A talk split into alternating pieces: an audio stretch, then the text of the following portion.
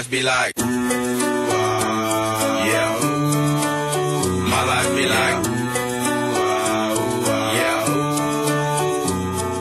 E o 20 indicar de hoje vai dar o que falar, porque Vidro Bueno é o host de mais uma edição desse programa do barulho. King Woods, Gustavo e Léo e Léo, em inglês aqui, tá ligado? Estão prontos para embarcar em altas confusões, indicar a nata do entretenimento que consumimos nos últimos 20 dias. Então, Quinho, Seja bem-vindo a mais uma edição, cara. Cara, muito obrigado, é muito bom estar aqui e talvez eu seja o melhor que você pode ter. Ó, ó, gostei já, já gostei da referência. Justavitus, falando de heróis. Olá, gente. Como é que vocês estão? Muito feliz de estar aqui de novo. E não tenho uma referência sobre o filme como falar. Não sou tão elaborado assim, mas estou alegre de estar aqui. Ô, Gustavo, você diria que o Kim é o Batman do podcast, cara? Jamais. Ele, ele, ele tá mais pra improvisação, né? Ele não se prepara tanto. Parece que vem naturalmente, é um instinto ali, sabe? Saquei. Ele é um animal, né?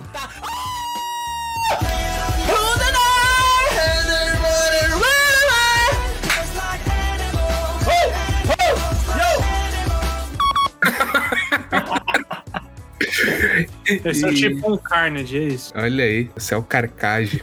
e hoje contamos com a presença especial do nosso querido amigo Lelo, lá do Player 1, lá do Catártico. E aí, Léo, seja bem-vindo, cara.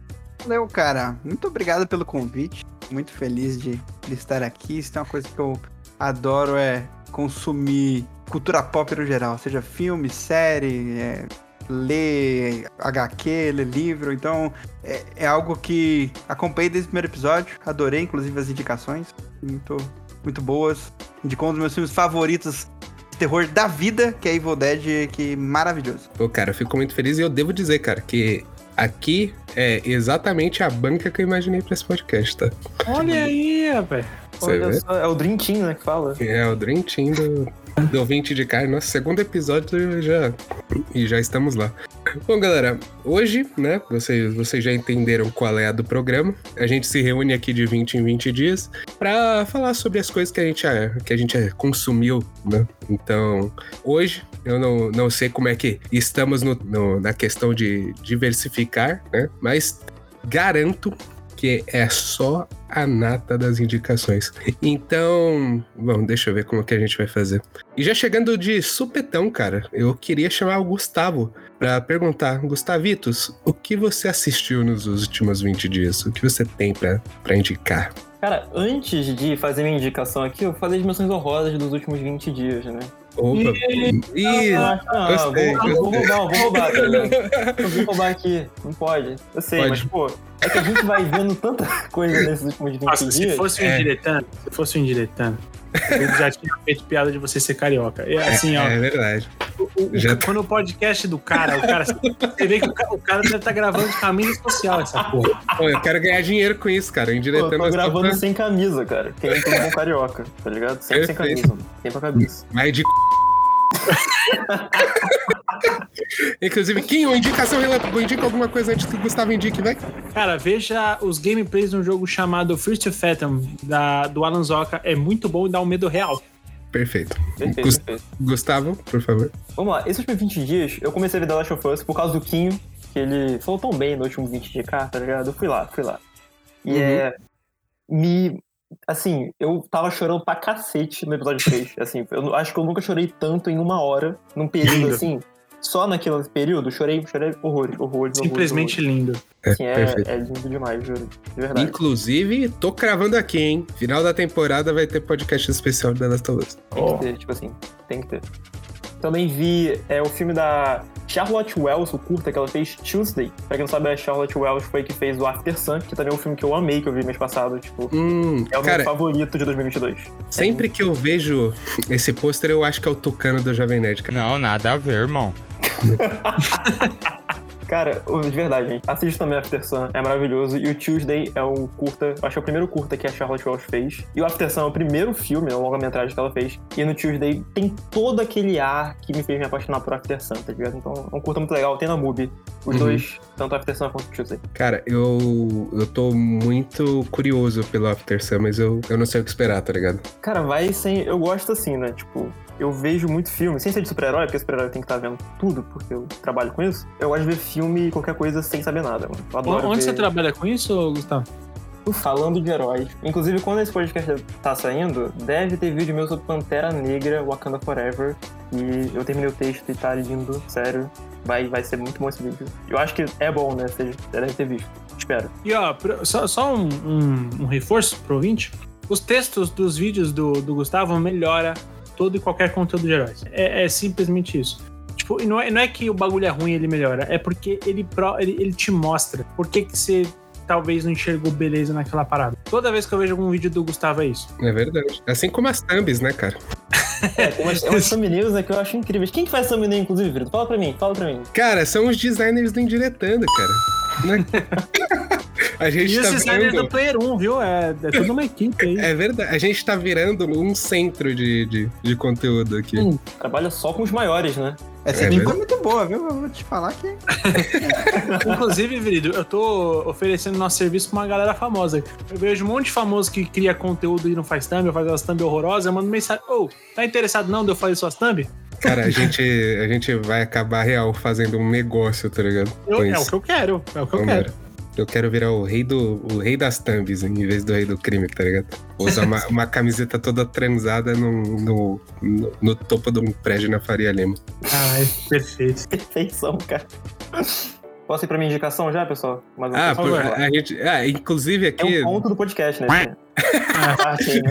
inclusive, ó, aqui tá a foto do Tucano no After Santa. Caralho, É. parece muito. Muito parecido. Caralho, duas vezes já essa, essa timeline surgiu e eu achei que era o Tucano. Uma- assim, à primeira vista eu acho que é o Marshall, do How I Met Your Mother. Cara, Justo. pior que parece muito. Depois eu Meu acho que é o Deus. Tucano e depois eu vejo que não tem nada a ver. Pois é, é bizarro, né, cara? Tá, vamos lá. Vamos Ah, lá. Bom, eu vou indicar pra vocês hoje mais uma coisa de super-herói, porque eu quero tentar fazer isso aqui nesse podcast, sempre indicar uma coisa de super-herói que talvez você não tenha visto, lido, porque, sei lá, tem muita coisa legal nesse mundo. E eu vou falar pra mim um dos meus filmes favoritos de super-heróis de todos os tempos, top 5 definitivamente, que é Batman, a Máscara do Fantasma.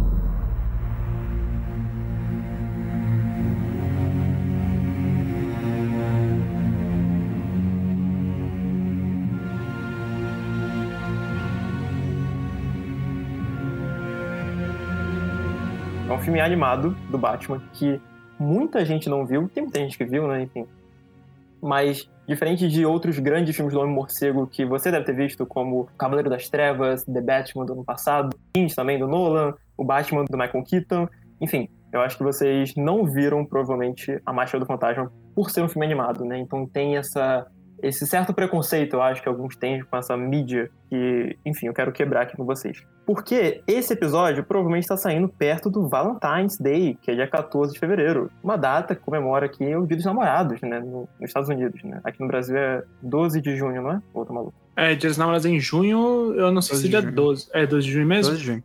Isso. Caralho, na lata, perfeito. Aí, ó. Aí lá fora tem o Valentine's, que é 14 de fevereiro, né? Mas é a mesma, mesma ideia. E o Batman Máscara do Fantasma explora esse lado do amor com o personagem do Batman, que eu acho muito interessante. E que muitas obras não vão a fundo nesse personagem, né? E o que acontece? Eu acho que a gente vê o Batman como esse personagem da hora, né? Por causa da sua dualidade. Eu tô andando por esse abismo, eu não vou cair na tentação de matar alguém, eu vou fazer a justiça, sabe? E muitas vezes a gente esquece da parte muito mais da pessoa ali, tá ligado? Do- de quem que é o Bruce Wayne por trás de todos esses gadgets, por trás de toda essa máscara, por trás do morcego, existe um ser humano ali. E por trás da tragédia que é o Batman, por trás de, desse juramento que ele fez quando seus pais morreram, é, existe uma pessoa que não é tão fodida em traumas e que talvez pudesse ser entre muitas aspas, né, normal, pudesse viver uma vida com a felicidade que não fosse uma simples realização de suas promessas, uma simples realização de suas. Não promessas, perdão, gente, dessa, dessa obsessão que ele tem por combater o crime. E aí, o que, que o Batman Máscara do Fantasma faz, que eu acho muito interessante? Quando o Bruce chega em Gotham, já vai aquela, aquele negócio dele já pular para seu Batman, né? Isso na nossa mente. Conhecemos a história dele, sabe? Ele vai lá treinar seja com a Liga dos Assassinos, seja com outros caras ao redor do mundo, seja ser preso, que não é o Batman Begins, que antes da Liga dos Assassinos ele é preso. Enfim, ele vai fazer o treinamento, volta pra Gotham, se descobre como vigilante, vira o Batman, pronto, acabou obsessão, pá. E aí você tem, por exemplo, nas histórias a figura do Robin, a Bat-Família tentando desconstruir o mito desse demônio, dessa, dessa força que tenta desumanizar o personagem. E o que, que o Batman Martian Fantasma te pergunta? Pergunta não, é, te propõe. E se o Batman, antes de ser o Batman, tivesse uma chance, tá ligado? Tivesse uma chance de não ser é, essa figura trágica consumida pelo trauma e que só acha realização por meio do homem morcego, sabe? E se o Bruce Wayne pudesse ser uma pessoa feliz no normalmente, nem nós podemos ser felizes com coisas trivi triviais, entre muitas aspas, da vida. E tudo isso torna muito mais trágico quem que é o Batman e pelo menos me fez ter um entendimento muito mais interessante do personagem, sabe? Porque o filme ele se passa em duas linhas, né? Ele começa a linha do presente, tem um novo vilão em Gotham, que é o Fantasma. Inclusive é muito interessante porque o Fantasma, ele é esse anjo da morte e ele, né, tá enfrentando o Batman, que é esse demônio da salvação, praticamente, sabe? Então tem essa dualidade que é muito interessante. E nisso, esse fantasma acaba trazendo memórias do passado do Bruce. E a gente vai vendo o flashback dessa vida que o Bruce tinha antes de virar o Batman. Quando ele voltou para Gotham, ele teve um, um, amor que a gente não sabia, que é a Andrea Beaumont, que esse é o, assim que se pronuncia certinho. E a gente vê ele sendo feliz com ela, a gente vê ele, pela primeira vez, eu acho que para muita gente que vai assistir o filme, você vai ver ele sendo uma pessoa normal, não tomado só por angústias e dores, tá ligado? E tudo isso vai tornando muito mais trágico porque são flashbacks, pô. A gente sabe que no presente ele vai virar o Batman, eventualmente acabar sozinho naquela caverna, sabe? E aí é, tudo isso torna ainda muito, muito, muito trágico e pesado quando você vê ele finalmente tomando o manto do Homem-Morcego, né? Porque nesse filme a gente vê a origem desse Batman, né? Inclusive, esse Batman é o Batman do The Animated Series, então se você gosta de Animated Series, você provavelmente não sabe a origem dele porque a origem dele é nesse filme. Então, ah, fica aí o negócio. Olha, que Tanto que, maneiro. o, tanto que o filme ele é de 93? Eu É. acho que. eu Acho É que é isso 93 ou 94. É 93? Ah, 93. 93, é isso aí. É, É isso, ele, né? sai- ele saiu literalmente no Natal de, dois, de, de, de 93, de 1900. Olha, eu não É. tava ligado nisso. Não sei se o, o filme brinca com alguma data natalina, mas. é, cara, eu não, não sabia da existência. Assim, falar que eu não sabia da existência é mentira, porque até eu, eu pesquisei enquanto você tava falando, a, o pôster dele é, é muito. Se você consumiu em um certo nível conteúdo de heróis, de animações e tudo mais, você já viu esse pôster, tá ligado? Talvez você não tenha É visto o muito filme, mas você já icônico, viu né? o pôster. O É. pôster é Uhum. muito bom. O pôster é Uhum. muito bom mesmo. A, a silhueta do, do, do Batman, da- do capacete do Batman, forma a boca do Fantástico. Pô, super, super maneiro. Mas você me deu uma luz agora, porque assim, eu. Eu falei recentemente que eu tenho alguns filmes que eu. Que, que eu. Há pouco tempo eu falei que eu quero voltar a assistir filmes com frequência. E nesse lance de voltar a assistir filmes, eu, eu tava muito tipo assim: chega no final do, da- do dia, eu vejo, tá, o que, eu vou assistir? E aí, pô, o Lauro me indicou o, o Fresh, aquele filme lá que tem no Star Plus. tá- tá- todo mundo que eu conheço que viu fala, fala bem, fala que foi legal. Ah, sim, sim. Mas aí Nem eu falo. Aí eu falo, tipo, pô, eu tô meio cansado pra assistir um filme bem mais. Não denso necessariamente, mas um filme que, né? Eu, eu não é um conteúdo que eu quero consumir agora.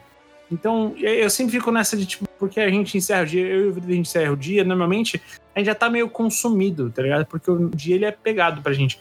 Então, talvez essa seja a sua a, a luz que você me deu pra assistir uma, um bom filme ali antes de dormir e tal. Nem que eu termine, tipo, nem que eu veja metade hoje, metade amanhã. Eu sei que o ideal pra assistir um filme não é esse, tá, gente? Mas às vezes é o que a gente tem. É, Mas tá aí, a sua indicação já surtiu. Filmaço, tá? Eu vou, vou concordar. E vou falar que o Gustavo acertou muito. Eu acho que é o melhor filme animado do Batman. E dá pra discutir se não tá no top 3 adaptações, considerando o filme live action bem, porque é muito incrível. É, é, é uma animação muito foda. Me surpreende o Bruce Timm não ter dirigido outras coisas depois com ele e, e muito mais coisas, né? E ter feito, inclusive, levar o Bruce Timm para fazer parte da criação de um live action, porque eu acho que muito parte do conceito do personagem ele entende como poucas pessoas. E, e não é só você pegar o quadrinho e transferir pra tela. E a gente tem que entender que existe uma adaptação, e prova disso é que o Piada Mortal, que eu acho que é uma das melhores HQs do Batman, saiu uma animação qualquer coisa, assim, nossa... Não, aquela, aquela animação é, é, é um cuspir na cara do amor, de Nossa, verdade. mas, assim, é é decepcionante. E, e você fala assim, ah, mas as, as páginas da HQ não tá lá? Ah, tem algumas cenas que estão iguais à HQ. Mas o espírito, a vibe não tá ali, sabe? A trilha sonora não combina. O que adicionaram no filme não, não, não condiz com o restante. E o que é completamente oposto da Máscara do Fantasma. Eu acho que ele, ele é criativo, ele é bonito, é- ele é uma animação naquele estilo dos anos 90 que a gente foi acostumado depois de assistir na série animada. Mas, cara, é, é maravilhoso, assim, maravilhoso mesmo. Eu, eu reitero o que o Gustavo falou. É excelente, Léo, excelente mesmo. Deixa eu colocar um ponto sobre o Bruce Timm. Essa parte da máscara do fantasma ser ruim é muito culpa dele também. E toda essa parte da Batgirl e do Batman é algo que o Bruce Timm estranhamente gosta muito. A gente vê isso em tanto no Animated Series, quê, né, no mano? Batman Beyond e, na, no The Killing Joke, sabe? É, é meio bizarro, meio preocupante. Como, como que o Bruce Timm pensa esses dois. Larga um pouco disso, Brustinho. O resto você acerta também. É Só um último ponto que você falou, né, da, de como Bruce Timm realmente, não só ele, né, mas todo o pessoal do Animated Series, né, principalmente o Bruce Timm e o Paul Dini, né, que são os- as grandes influências, inclusive, inclusive, que criaram Arlequina, né, que é um fenômeno, né, enfim. Ela é uma história original, tá ligado? Ela não é uma simples adaptação do quadrinho. Ele realmente criou uma nova personagem, criou um novo background pro Batman ali, adicionou toda uma nova camada pra esse personagem e que funciona tão bem e que faz todo esse sentido e que traz, que traz uma, uma história muito bela e trágica, tá ligado? Que combina com esse personagem. De formas que muitos tentaram incrementar em outras obras live action, né? Deixa eu botar falar um pouco do Zack Snyder aqui, que eu acho que ele falha em algumas. No Batman vs Superman, pessoalmente, ele falha em tentar colocar sua visão no Morcego. Não, o Zack Snyder, ele só falha, cara. Não, ah, eu, vou, eu vou discordar. Eu acho que o Zack Snyder é um ótimo vídeos. diretor de fotografia. Perfeito. Exatamente. Obrigado. Não, e, ó, não, e peraí, eu, vou- eu vou dar alguns méritos a, a, a, a Zack Snyder. Bom, galera, aqui é o Vitor, é, editor né, e, e dono do Vente de Car. Eu comprei ele. Mas, bom, a gente acabou é, caindo num papo sobre o Zack Snyder que durou 20 minutos. Então, eu vou deixar ele como final do podcast, tá? Então, se vocês quiserem saber quais são as nossas opiniões sobre o pior diretor. Não, mentira. Sobre o Zack, né? Sobre o Zack Snyder. Bom, aí depois do programa, depois do programa, né, quando eu subir a trilha, aí vai ter esses créditos aí de esses créditos, esse bônus de 20 minutos. Então, muito obrigado, abraço do editor e vamos de volta pro que interessa, que é a máscara do fantasma, do Batman, não Zack Snyder. Chega de Zack Snyder, pelo amor de Deus. Bom, depois desse bloquinho que vocês vão conferir só no final do programa, mas Gustavo, só nota pro Batman. Batman Marcha do Fantasma, nota 10 de 10, 11 de 10. É o melhor filme do Homem Morcego. Cabeça. Perfeito. Bom, eu queria pedir pro Gustavo fazer um momento que a galera gostou do primeiro programa, que é o, pro- o momento sinopse da sessão da tarde. Então, Gustavo, o palco é todo seu. Esse é um momento muito importante, é o que define esse podcast, né? A gente tem que não pode falhar. O o Márcio bate- bateu uma pressão no homem.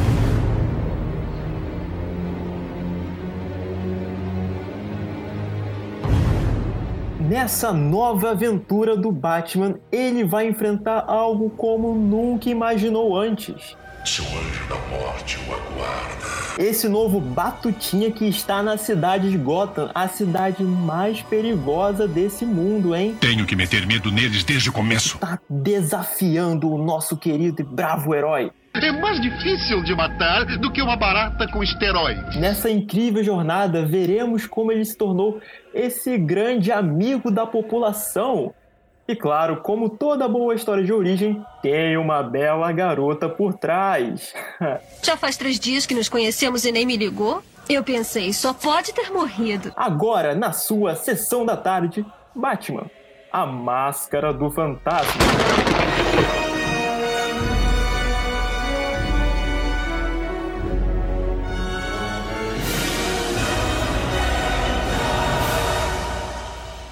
Até neutralizei o sotaque carioca aqui, né? Eu go... Pô, a- aniquilou.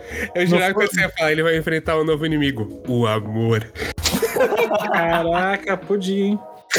Essa era uma boa, papo reto. Bom, palmas pro Gustavinho aí, cara. Que, Palmas. que, que sinopse. Eu gostei, fui apaixonado. Eu gostei pra caralho. Eu gostei pra caramba. Cara, Maravilhoso. Bom, agora, cara, depois dessa indicação apaixonada pra todos os amantes que. Bom, esse programa vai sair no dia 15, então, pra todo mundo tá cansado de tanto fazer coito, né? E vai ouvir esse programa, a gente vai agora finalmente descobrir qual é a indicação do Léo. O que ele falou, eu fiquei entregar, entregado. Não procurei no, no Google, e agora eu Mas finalmente. porque ele pediu, senão eu já tinha visto. É verdade. Ó, Pra começar, eu, eu vou roubar igual o Gustavo, tá? Ladrão! Eu vou. E Eu vou te fazer já menções honrosas. A primeira menção honrosa que eu quero fazer é o filme que inicialmente eu queria falar sobre ele, só que eu quero indicar pra você que você não saiba nada sobre ele, que é o menu. Hum, Então- ah, perfeito, perfeito. Então eu prefiro que vocês assistam e vale muito a pena. Não descubram sobre o que, que é, nem sobre o gênero que é. Só confiem que é muito bom, cara. É muito menu bom. É na uma Star Plus, não é, Léo? Ele tá na Star Plus e é uma experiência muito diferente, muito da hora. E outra menção honrosa que eu quero fazer, além do Gato de Botas 2, que tá in- incrível, vestindo cinema e é porra, lindo, maravilhoso. cara. maravilhoso, mano. Assim, é lindo demais. Eu acho que é impressionante o que, o que eles conseguiram fazer. Eu vou, vou falar do outra menção do Argentina 1985, que é um, um filme muito, muito foda. Tá concorrendo a melhor, ao Oscar de melhor filme estrangeiro. E, cara, é basicamente. Na Argentina também teve a ditadura como teve aqui, só que lá eles, eles tiveram depois um julgamento sobre muitos dos responsáveis sobre muita merda du- durante o tempo da ditadura Que a gente Cara, não teve aqui. que a gente não teve aqui. E assim, dá um, dá um sentimento. Puta, que merda que a gente não conseguiu ter algo do tipo, mesmo vendo que, mano, algumas coisas só mudam de idioma e de lugar, tá ligado? Algumas coisas são muito similares, algumas facilitações. Eita! Pera aí. Algumas facilidades que um, um- um governante teria pra se livrar de algumas coisas. É, é impressionante e é muito, muito incrível pra conhecer essa história. E aí, vou pra minha indicação de hoje, que é justamente Sim, sobre Léo, isso. Léo. Sobre. O Argentina, 1985, pra quem quiser ver, tá no Prime Video. Tá no, No Prime Video. Prime, sim. é, todos que eu, que eu comentei estão em algum. é, Exceto o Gato de Botas tá no cinema, tá em algum streaming. E o que eu vou falar tá na HBO Max, que é o Navalny.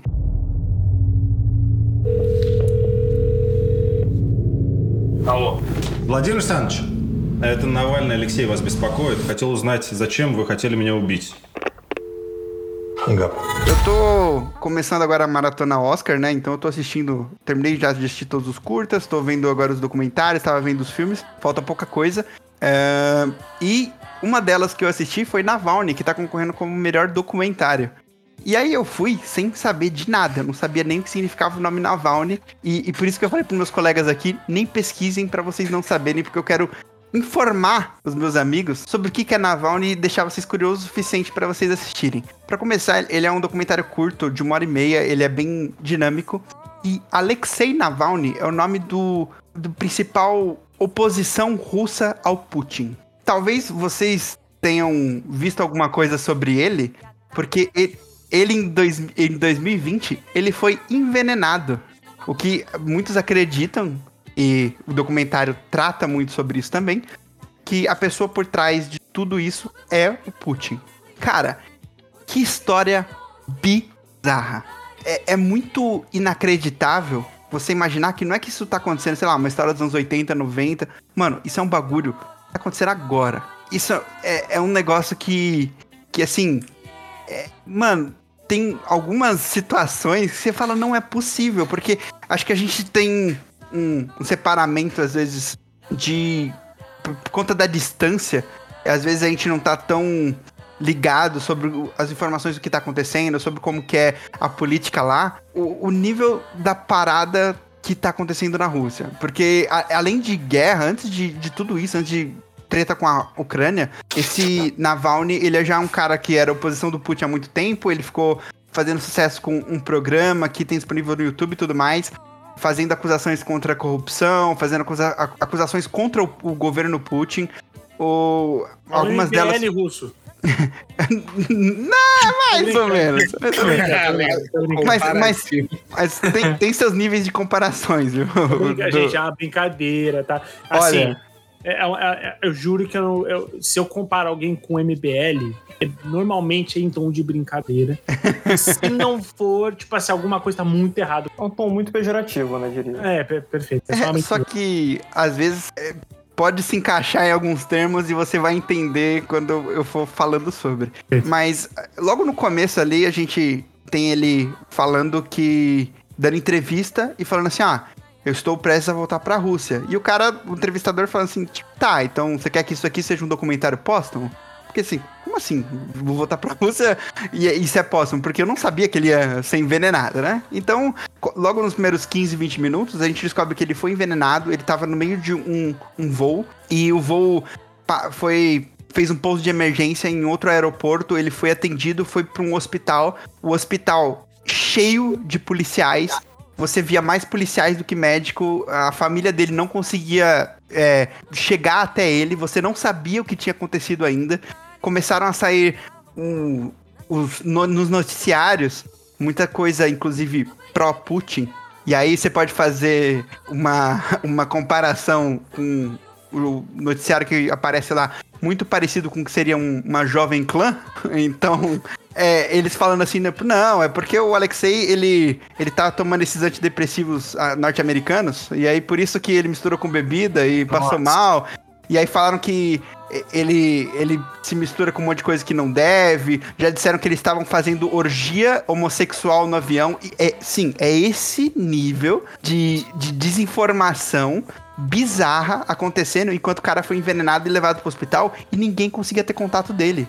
Era Steve Bannon, assessor do, do, do Putin na época, né? Puta que pariu. E aí, pra você ter uma ideia, a, eu esqueci o nome da primeira ministra da Alemanha, mas que ela deu uma declaração e mandou um avião Alemanha. É a Merkel. É, Isso, putz, É a Merkel, eu só não vou lembrar o primeiro nome dela, mas é a Merkel. Isso. E aí ela dá uma entrevista e ela mandou um avião ambulância da Alemanha e solicitou que liberasse ele pra ele ser eh, resgatado por esse avião alemão, tirado da Rússia pra tentar fazer com que ele sobreviva. E assim, ele sobrevive e aí o, o documentário começa a mostrar a investigação deles tentando entender o que, que aconteceu. E eu não sei qual é o nível de, de proteção russa, de lei, mas existem algumas algumas brechas lá em que aparentemente eles conseguem acesso à informação de dados das pessoas pagando por elas. E, e isso tendo acesso a um nível de que um sistema em que a pessoa coloca um número de telefone e consegue saber como que esse número foi salvo nos telefones é, em que tem esse contato. É, e tudo isso o cara vai falando, fala assim, cara, eu não posso confiar em pessoas. Sei lá, 20 anos atrás, quando a gente fazia investigação, a gente confiava em pessoas. Mas com esse tanto de fake news, a gente não pode mais confiar em pessoas. Só existe uma coisa que a gente pode confiar, em dados.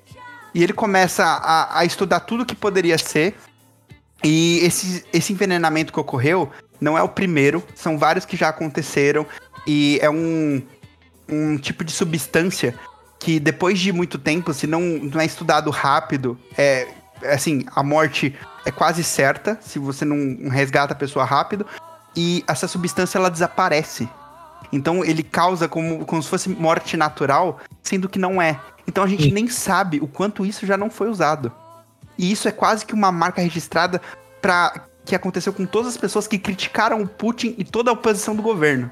E aí você fala assim, Caralho. caralho, que, que bagulho bizarro, mano. Como isso tá Exatamente. acontecendo?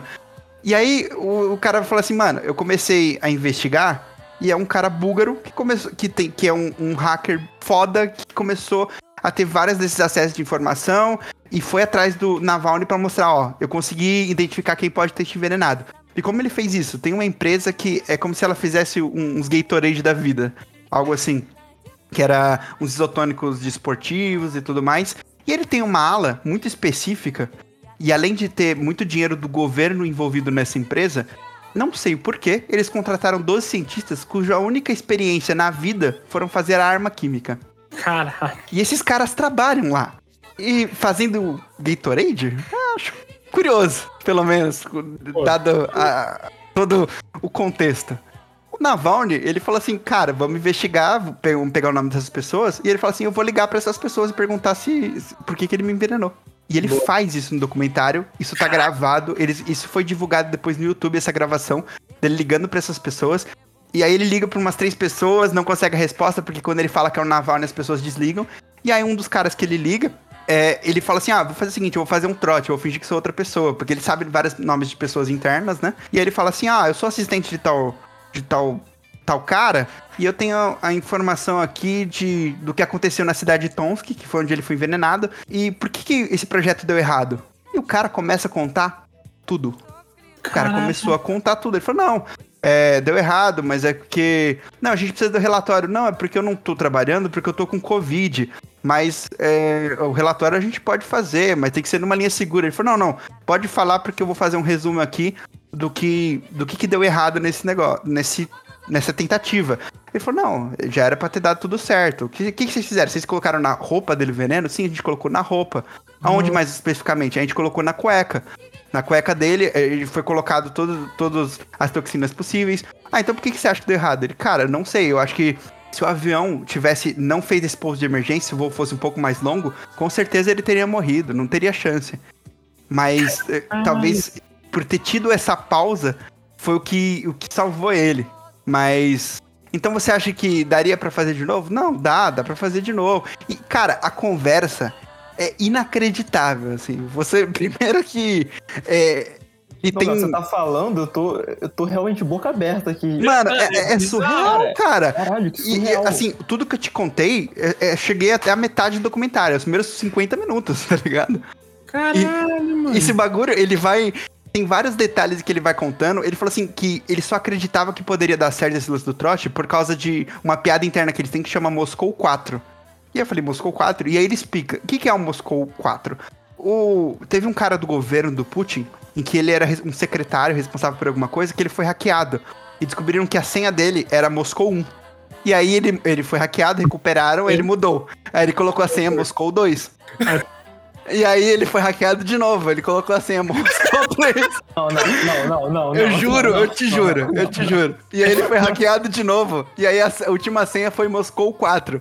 E aí neste momento, a partir do Moscou 4, que ele fala, cara, é, é, é uma piada interna pra falar, tipo, mano, é tão imbecil que é capaz da gente conseguir, porque essa galera, ela não tem noção do nível de, de bizarrice. E é o que eu tava até comentando com a minha digníssima, conversando sobre o documentário. Eu falei, mano, eu acho que chega um nível também que o cara tem o apoio do governo, o cara já fez milhares de vezes, o cara Ele chega num nível. O cara, ele baixa a guarda, ele chega num nível de conforto que ele trata com uma naturalidade. Você fala, mano, o que tá acontecendo, mano?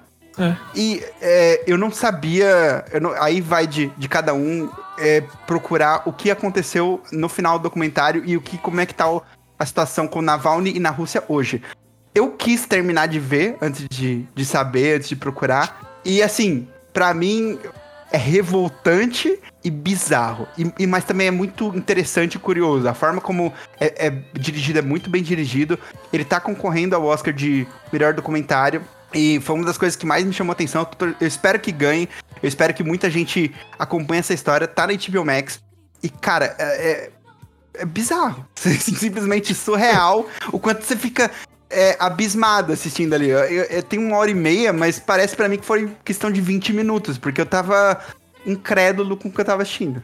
Cara. Eu, eu tô incrédulo com você falando. É, Ué, eu, eu tô mano, muito interessado pra ver agora, mano. eu tô. Cara, hypadíssimo pra assistir isso. Cara, assista, é muito bom. E tudo que ele divulga, desde que o que ele gravou, é, investigação, se você procurar na internet, tá tudo lá. Ele divulgou, inclusive, o, o vídeo, eles mostram quando eles divulgam esse vídeo dessa, desse trote que ele faz pro cara, pro cara confessar tudo.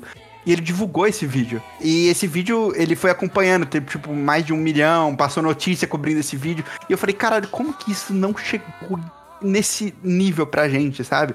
A gente tá com um bagulho normalizado É um controle de informação muito gigante, né? É, cara, e tem alguma, alguns detalhes, assim, passa uma parte que é o Putin discursando e o Putin não fala o nome do Navalny. Ele sempre cita como é, o cara que estão falando, o cara que estão comentando.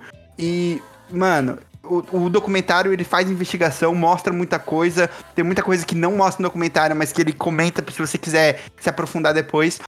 E mostra o caminho. A ideia é que ele queira voltar para a Rússia. E essa volta dele pra Rússia é basicamente toda a reta final do documentário. E eu não vou entrar muito em detalhes, porque eu acho muito interessante é, vocês verem o que aconteceu. Porque, porque tudo que aconteceu. Já muito spoiler, então imagina que ainda não aconteceu. é, não, eu dei, é, eu dei, bastante spoiler, mas só pra te deixar, deixar curioso com esses fatos, porque vê inclusive como vai acontecendo e, e com detalhes, todas essas informações e toda essa reta final do como foi e como está hoje. Cara, é muito foda. Muito foda. Incrível, assistam, assistam demais. It's very simple. Never give up. Cara, eu, eu tô muito curioso. Cara, que contratação absurda pra esse podcast, tá? Nossa senhora, eu comprei o, o, o, o Vini Júnior a preço de banana. Cara, e é legal, né? Porque documentários, né, Léo, são acho que são peças que a gente muito esquece, né, do quão poderosas elas são, né? Pensando um pouco nisso. É, e, tipo, eu, eu gosto bastante de documentário, mas é uma coisa que eu raramente consumo, sabe? Eu também. Tipo, o último que eu vi foi o. Foi um da Netflix, que é sobre o Woodstock de 1999, cara. Cara, eu, eu acabo sempre, todo ano eu faço essa maratona Oscar, então eu assisto pelo menos os que são indicados que eu consigo ter acesso, né? Uhum. E assim, Mano, tem muito, muita coisa que eu vejo que é uns documentários muito chatos. Eu assisti um que chama é, Fire of Love, que é sobre dois caras estudando, uma, um casal estudando um vulcão, que talvez seja o do, mano, o documentário é mais chato da história. É insuportável. Tem uma hora e meia, mas parece que são cinco horas. Eu me senti no interestelar. Eu falei, para, eu fui num outro, num outro planeta e aqui passaram-se 27 dias. Né, mas, é... mas em, alguns, em alguns momentos você se depara com esses que são chatos, até a forma como ele aborda o assunto, ou em temas que não são tão interessantes, mas tem algumas preciosidades desse tipo. Uhum. Você fala, caralho, eu, mano, que bom que eu vi isso, tá ligado? É um bagulho que, que é interessante, é bem feito, é muito bem produzido, é muito da hora você ver um bagulho que também não é só pelo conteúdo que você vai receber, mas a forma. A forma Sim. como ele conduz todo o documentário, como ele te leva aos fatos, ele te mostra os acontecimentos, te mostra a exposição da mídia. Quando te mostrar a mídia falando sobre isso, o Putin falando sobre isso, o, os países em volta, tudo, tudo que ele constrói é de uma maneira muito incrível. Muito incrível mesmo. É, é muito difícil você montar um documentário, né, cara? Afinal, oh, muito mesmo. não é uma, é uma parada lúdica, né? Mas você tem que contar de um jeito que quem tá acostumado com o cinema tem que se manter agarrado ali, sabe? É, porque o, o documentário, cara, ele é uma peça jornalística, acima uhum. de tudo, ele é uma peça jornalística que ela, pra. Eu posso estar sendo simplório no que eu vou falar, mas porque pra atingir um outro nível, não só de. de de pegar quem vai assistir, mas de, já de interessados, né, pelo assunto. É, e, e de alcance, ela se ela vai ser cinematografada, tá ligado? Uhum. Pra você transformar isso num, numa grande peça de, de, de, informação e tudo mais. Cara, documentário a gente tem que valorizar muito. Eu, eu sou igual o Vrido, eu, eu gosto muito de ver documentário, mas eu não consumo com muita frequência. Ah, por dois motivos. Um, porque, cara, muitas vezes a gente consome tanta informação, né? Que quando eu tô parado, não é um documentário que eu quero ver.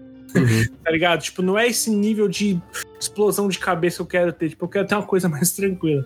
Uhum. É, eu, o que me abriu as portas para gostar de documentários até hoje, todo mundo que já deve ter ouvido falar, que é numa a, a Verdade Inconveniente, que era sobre o aquecimento global, do Al Gore, Uhum. Aquele, aquele documentário, para mim, fez eu, eu me amarrar em, em documentário. E, e eu, eu gosto muito. E faz tempo que eu não vejo um. Eu acho que o último documentário que eu minto, eu vou fazer uma menção rosa do documentário. Mas, antes desse que eu tô. que eu vou fazer a minha menção rosa, o último documentário que eu vi foi o The Last Dance, do é. Michael Jordan.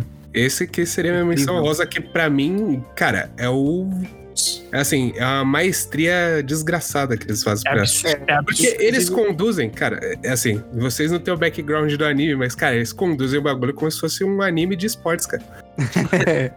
Parece mesmo o jeito, ele- o jeito que ele constrói, né?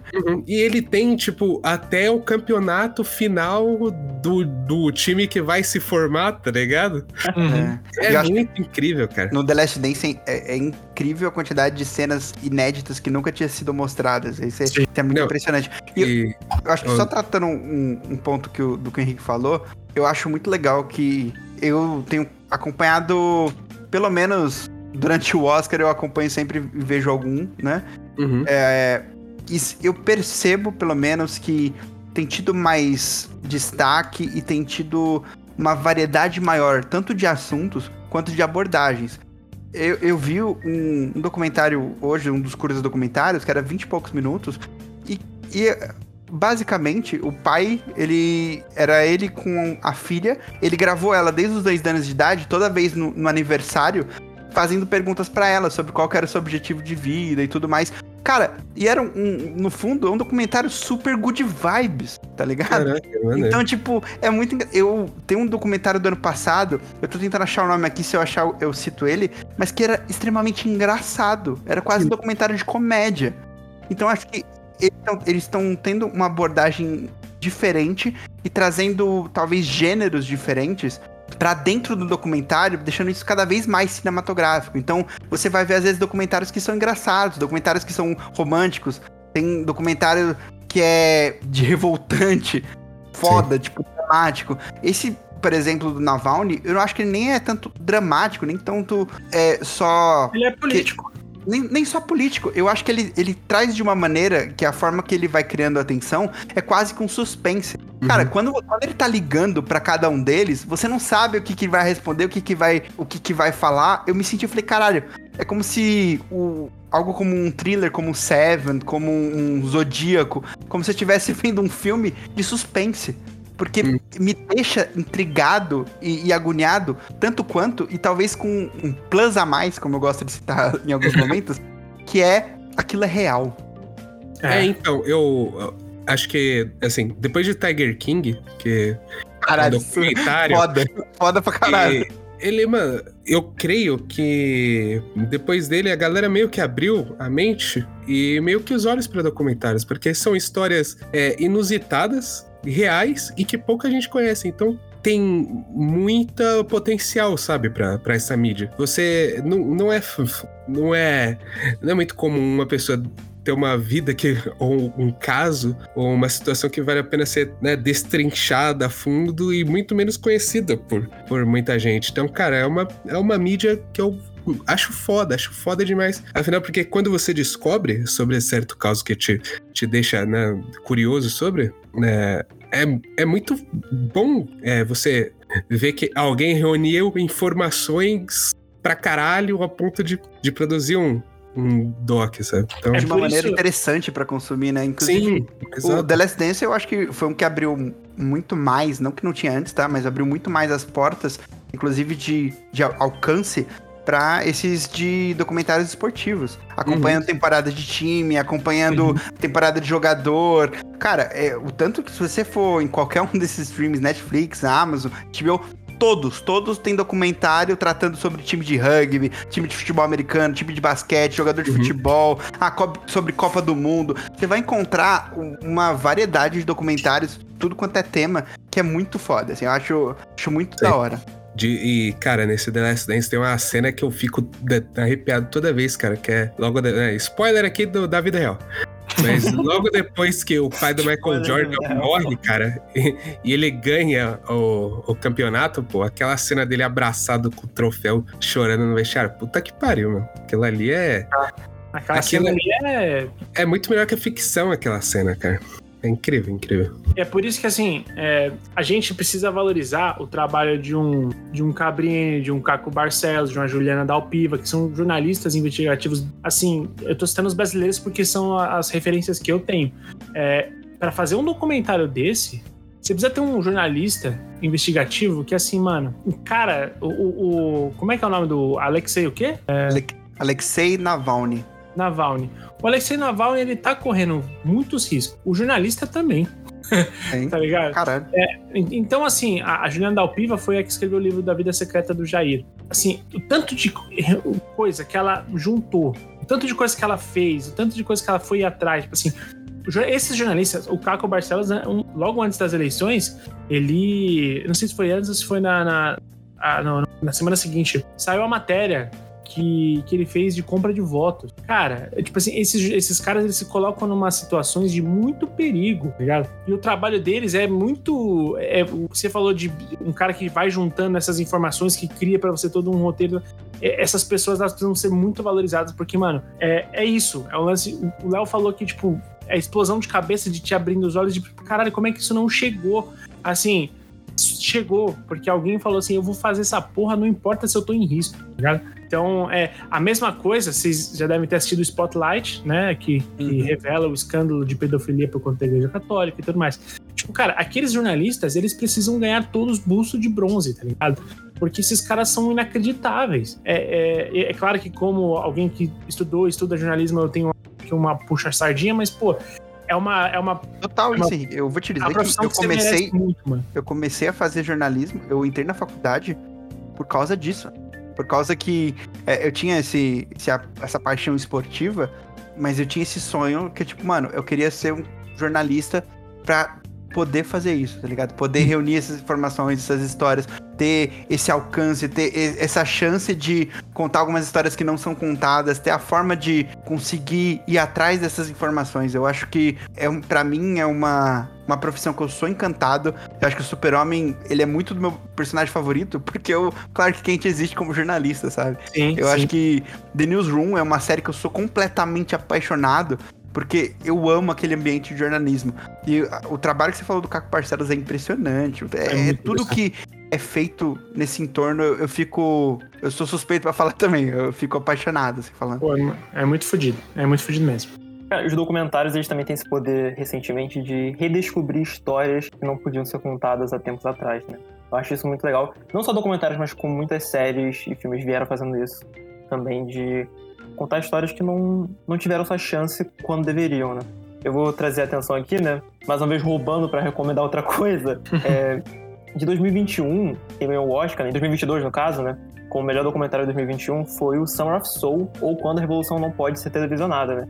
Que Foda. revisita esse festival que rolou no Harlem em 69, quando tinha Woodstock, quando o homem tava indo na lua, mas quando o pessoal tava fazendo história ali no chão, tá ligado? E é foda essa, esse redescobrimento, tá ligado? Que a gente teve. E isso é uma coisa que o documentário também permite pra gente. Isso é muito da hora agora, porque às vezes as pessoas não iam alongar um documentário na locadora, mas tipo, mano, você já paga os streams que tem um monte, tá?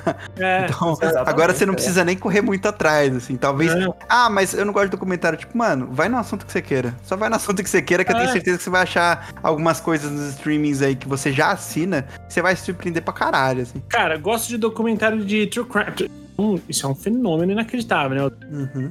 Tem, pô, é o que É, mais tem. eu, eu, mano, eu- boa parte do meu dia vem do caso criminal, cara. Ah, é, você gosta de esportivo? Tem. Você gosta de, sei lá, é, político? Histórico. Tem. Tem, tem, inclusive, Histórico, muitos tem. falando sobre biografias. Tem muito documentário biográfico contando história de pessoas, É. assim. Sejam elas boas ou ruins, né? Isso. Exatamente. sim. Inclusive, eu gosto. Eu, eu vou fazer só um disclaimer aqui, porque eu sou chato. eu gosto muito mais de ver documentários biográficos do que ver filmes biográficos. Hum, filmes como o do Elvis, do Bohemian Rhapsody, do. Eu sei que são bons filmes, mas não, o Remy episódio é tenebroso. o, o Rocketman também, que é, é baita filme. Mas, tipo, eu- não me pega. Só isso. Hum. Ei, tá Eu numa onda, né, desses. Sim, sim, Agora vai sair o da Whitney Houston, né? sim. É, eu acho que saiu, não sei não. Saiu, saiu. Talvez tenha saído.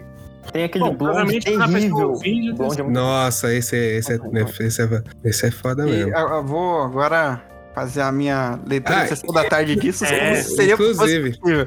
Agora, por favor, Léo, é, sua nota pra Naval. E primeiro. Não, primeiramente, muito obrigado, tá? Por comparecer a este humilde podcast, tá? Muito obrigado mesmo. Eu não tenho. Pô, eu que agradeço o convite, cara. Pô, cara, eu, eu trouxe um gênio, tá ligado? Eu, Assim, quando eu criei o 20 de cara, eu já queria muito trazer o Léo, porque ele é o cara. né? Assim, o Léo, ele tem tatuagens de, de cinema, tá ligado? Esse é o nível do homem. Então, muito É forte. E, eu só cara, tenho tatuagem de cinema. Não tenho Exato. Exatamente. E, cara, assim, muito obrigado pela indicação. E agora eu vou te pedir duas coisas, que é a nota pra Navalny. Eu sei que você já, já convenceu todo mundo a assistir, mas só a nota pra Navalny e... Navalny. Pra Navalny e seu trailer na sessão da tarde, cara. Tá. Minha nota acho que vai um, um, um 8,5 bem, bem válido pra ele. Eu Acho que é um documentário muito, muito bom. Acho que eu preferi, inclusive, que fosse até um pouco maior, com mais informações, que eu, eu, eu fiquei assim, intrigado, mas eu, eu adorei, acho que é muito, muito, muito foda. Vale, vale muito a assistida. E me- vamos lá, agora vamos. Tenta a trilha sonora aí legal, fazer isso aqui ficar gostável. Vamos lá. Com Navalny, você vai acompanhar altas confusões dos cientistas do barulhos que fariam o inferno congelar Essa equipe tá numa fria. e vai te deixar Putin de estar nesse baita friozão russo. Você vai ver terroristas idiotas e muito malucos aprontando tudo que sabem pra pegar o nosso querido Alexei. Aquele é o cara! Cuidem de suas cuecas nessa aventura que vai quebrar o gelo amanhã na sessão da tarde.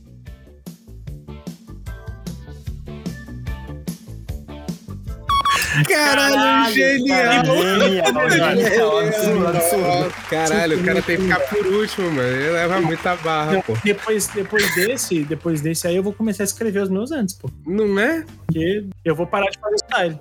Tenho certeza que o Léo escreveu. Eu Tenho certeza. escrevi, não, tá valendo agora. Ah, tá. Não, pô, ainda bem, Esse- obrigado. esse Putin no meio aí foi muito bom. Não, foi incrível, foi incrível. Foi bom. Dito isso, Putin, é, por favor, não passe nada na minha cueca. Por favor. Por favor. Eu tenho poucas. Pra caralho. Mas, cara, che- chegando aqui, é a nossa penúltima indicação do dia. E é algo que eu creio que. Ah, não. Gustavão só assiste super-herói, foda. e filme de deixar triste, filme de deixar triste. É. Mas, Quinho, Você quer conversar, Gustavo? Tá tudo bem? ele tá passando por uma fase difícil que vai do- dos 14 aos Meu 30. mano Gustavo tem passado por várias merdas. Tem que ir pra CAD, Gustavo.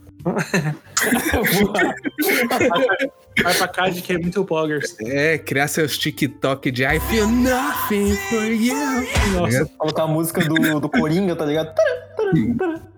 É, Não, não é essa não. Não, não. Não, Mas, que é, Quinho? Quinho, por favor. Tudo. errei tudo. Quinho. vamos lá. É, eu, vou fazer uma menção rosa, obviamente. Ladrão! E é um documentário. É, e eu vou. Tanto a minha menção rosa quanto a minha indicação, elas estão dentro do tema esportivo, especialmente dentro do tema futebol. É, eu vou recomendar para vocês como menção em rosa. Menção em rosa. É, ela, é o pôster, ele é rosa. Nossa, que bosta. essa menção fazer. O... Saiu um documentário na Star Plus também que se chama Bem-vindos ao Wrexham.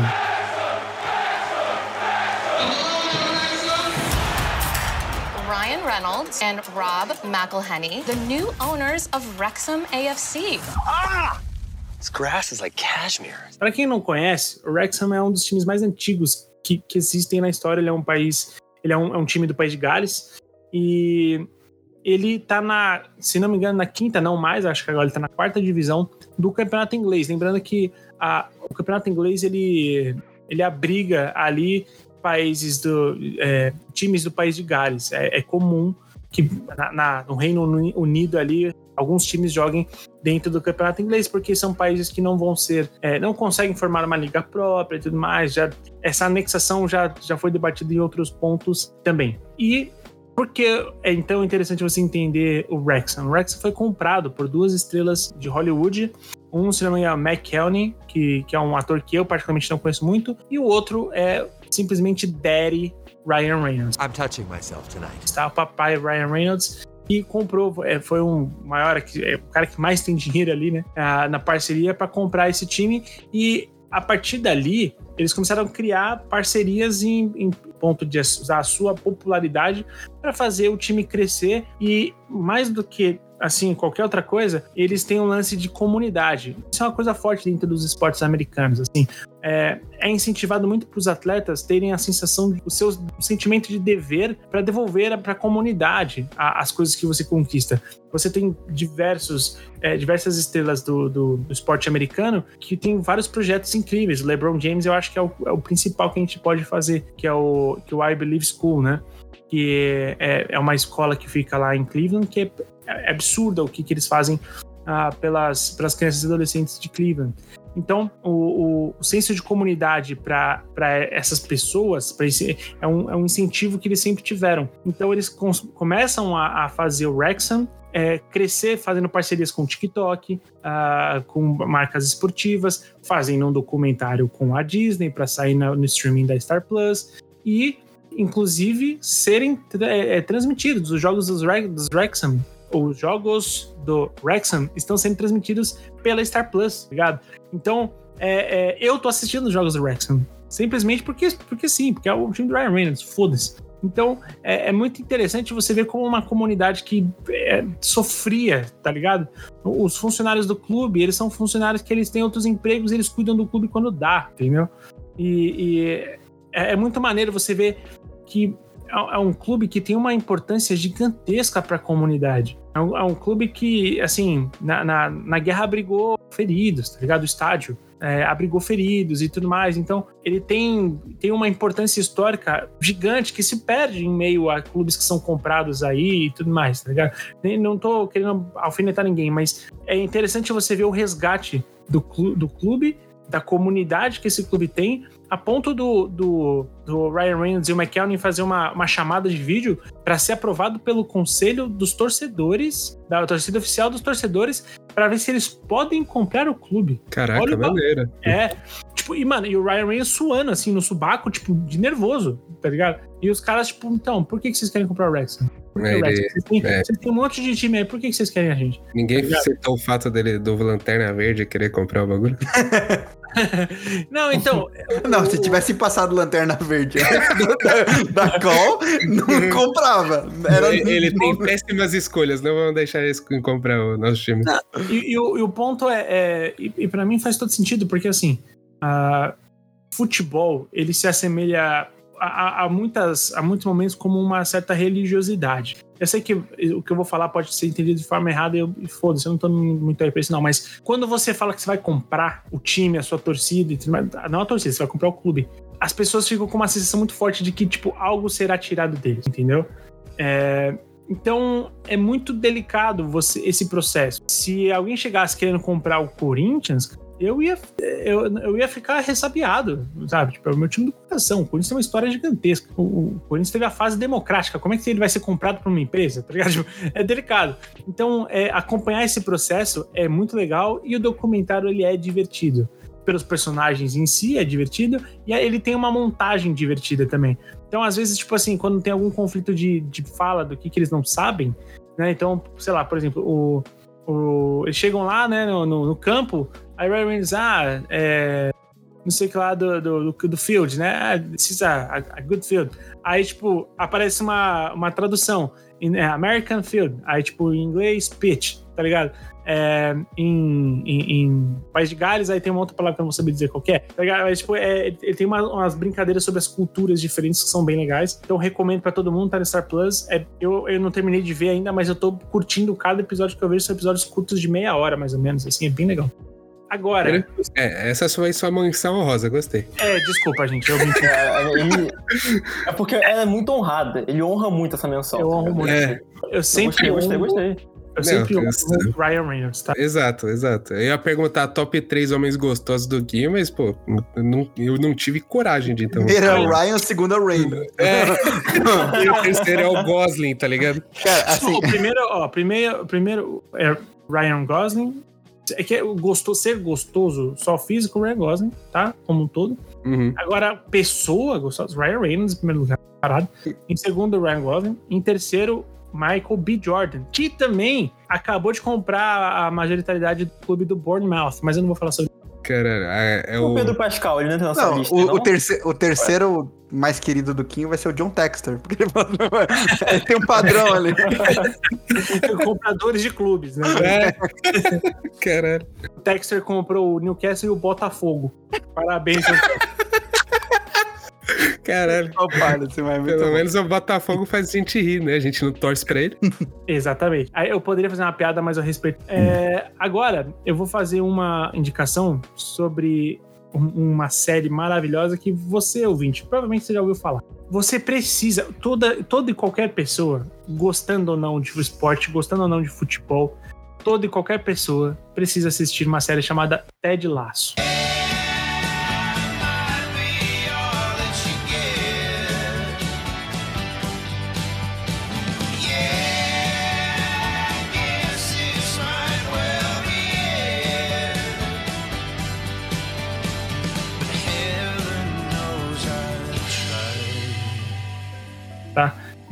Todo mundo precisa assistir Ted Lasso. E é uma série que consiste num técnico de times de futebol americano, mais especificamente ali na, na- no nível do college, que são as faculdades dos Estados Unidos. Ele não tá na elite do futebol americano, que seria a NFL e assim por diante. Ele é um cara que ele se destaca porque o time dele é vencedor, mas ele não é o cara que é o que mais conhece sobre futebol. O ponto dele é que ele é um técnico muito bom na parte de gerir o emocional, a moral dos caras. E ele fala que eh, o personagem fala que não é sobre a vitória, é sobre as pessoas é, por quem ele passa a entrarem e saírem melhores do que entraram, né? É, então, é, por mais clichê que seja isso, por mais que seja, ah, você tá falando de um coach, não, não é isso. Você tá falando de um cara que literalmente muda a vida das pessoas de perspectiva e não de frases feitas e rabo de cavalo, coque samurai. Tá Mas ligado? ele literalmente é um coach. Então, ele é o coach pelo sentido da palavra coach. né? Porque o técnico de futebol, no- na- o técnico normalmente nos lugares esportivos são chamados de coach. Exato. A gente que transformou essa porra numa merda, né? Mas é, o coach, ele é, ele é a figura do, do líder do time, do, do técnico do time, do, do treinador, né? Então, é, é, ele é essa figura que vai pra Inglaterra, a série começa indo pra Inglaterra pra, porque ele foi contratado para treinar um time de futebol na Premier League, na primeira divisão do, do campeonato inglês, que pra quem não sabe, é, é o supra-sumo do futebol. Não existe nível acima do futebol de clubes, é, não existe nada acima da, da- do campeonato inglês. Então, ele pega um time, é claro, um time de é, parte de baixo da tabela, um time que normalmente fica ali no- nas últimas posições, não cai, não é campeão, não se classifica para nada, né? E é isso aí. Mas e- e por que, que ele é, é. Por que esse cara é contratado? Porque a dona do clube acabou de herdar é, o clube depois de um divórcio em que foi sabido que o, o o marido dela traía ela, tipo assim, loucamente. E na separação de bens, é, o clube ficou para ela. E com isso, ela contrata o Ted Lasso porque no que ela quer, ela inclusive fala isso, que a única coisa que o ex-marido dela amou na vida dela era esse clube. Então o que, que ela vai fazer? Ela vai fazer de tudo para destruir o clube, tá ligado? Então ela vai tomar as piores decisões possíveis pro clube se fuder, entendeu? E aos poucos você vai entendendo cada personagem que vai passando, você tem a dinâmica do técnico com os jogadores, tem um jogador que é mais tímido, mais que tem grande potencial e que precisa do reforço positivo, tem o jogador que é o babaca da equipe e que transforma o vestiário, as situações num caos, o famoso bully, né? Ali você é, tem figuras, o capitão, que é o carrancudo, que é o que fala palavrão, que é o que é o brigão e tudo mais. Por mais que essas figuras caricatas vão existindo, a série consegue construir pra você situações muito legais, tanto em volta do esporte como em volta das vidas das pessoas. É, é uma série de. Eu, eu gosto de chamar que ela é dramédia, porque por mais que ela seja de comédia, ela não é nem um pouco uma sitcom. Ela não tem risada de fundo, embora ela tenha situações cômicas o tempo todo. Mas quando ela vai pisar no drama, ela, ela pisa e você sente caralho. Drama. E- Então, vai lá, vai lá. Ah, cara, e assim, é, é, o Quinho ele me indicou Ted Laço no ano passado e foi uma série que eu assisti em três dias, cara. e recentemente eu indiquei ela pra minha mãe e, cara, foi a mesma coisa, porque um Ted, cara, ele te cativa, sabe? Quando eu assistia, eu ficava, puta que pariu. Que ser humano maravilhoso. Eu estou apaixonado por Ted Lasso, sabe? Porque Vrido, Vrido, você colou um cartaz na sua casa escrito Believe. Believe.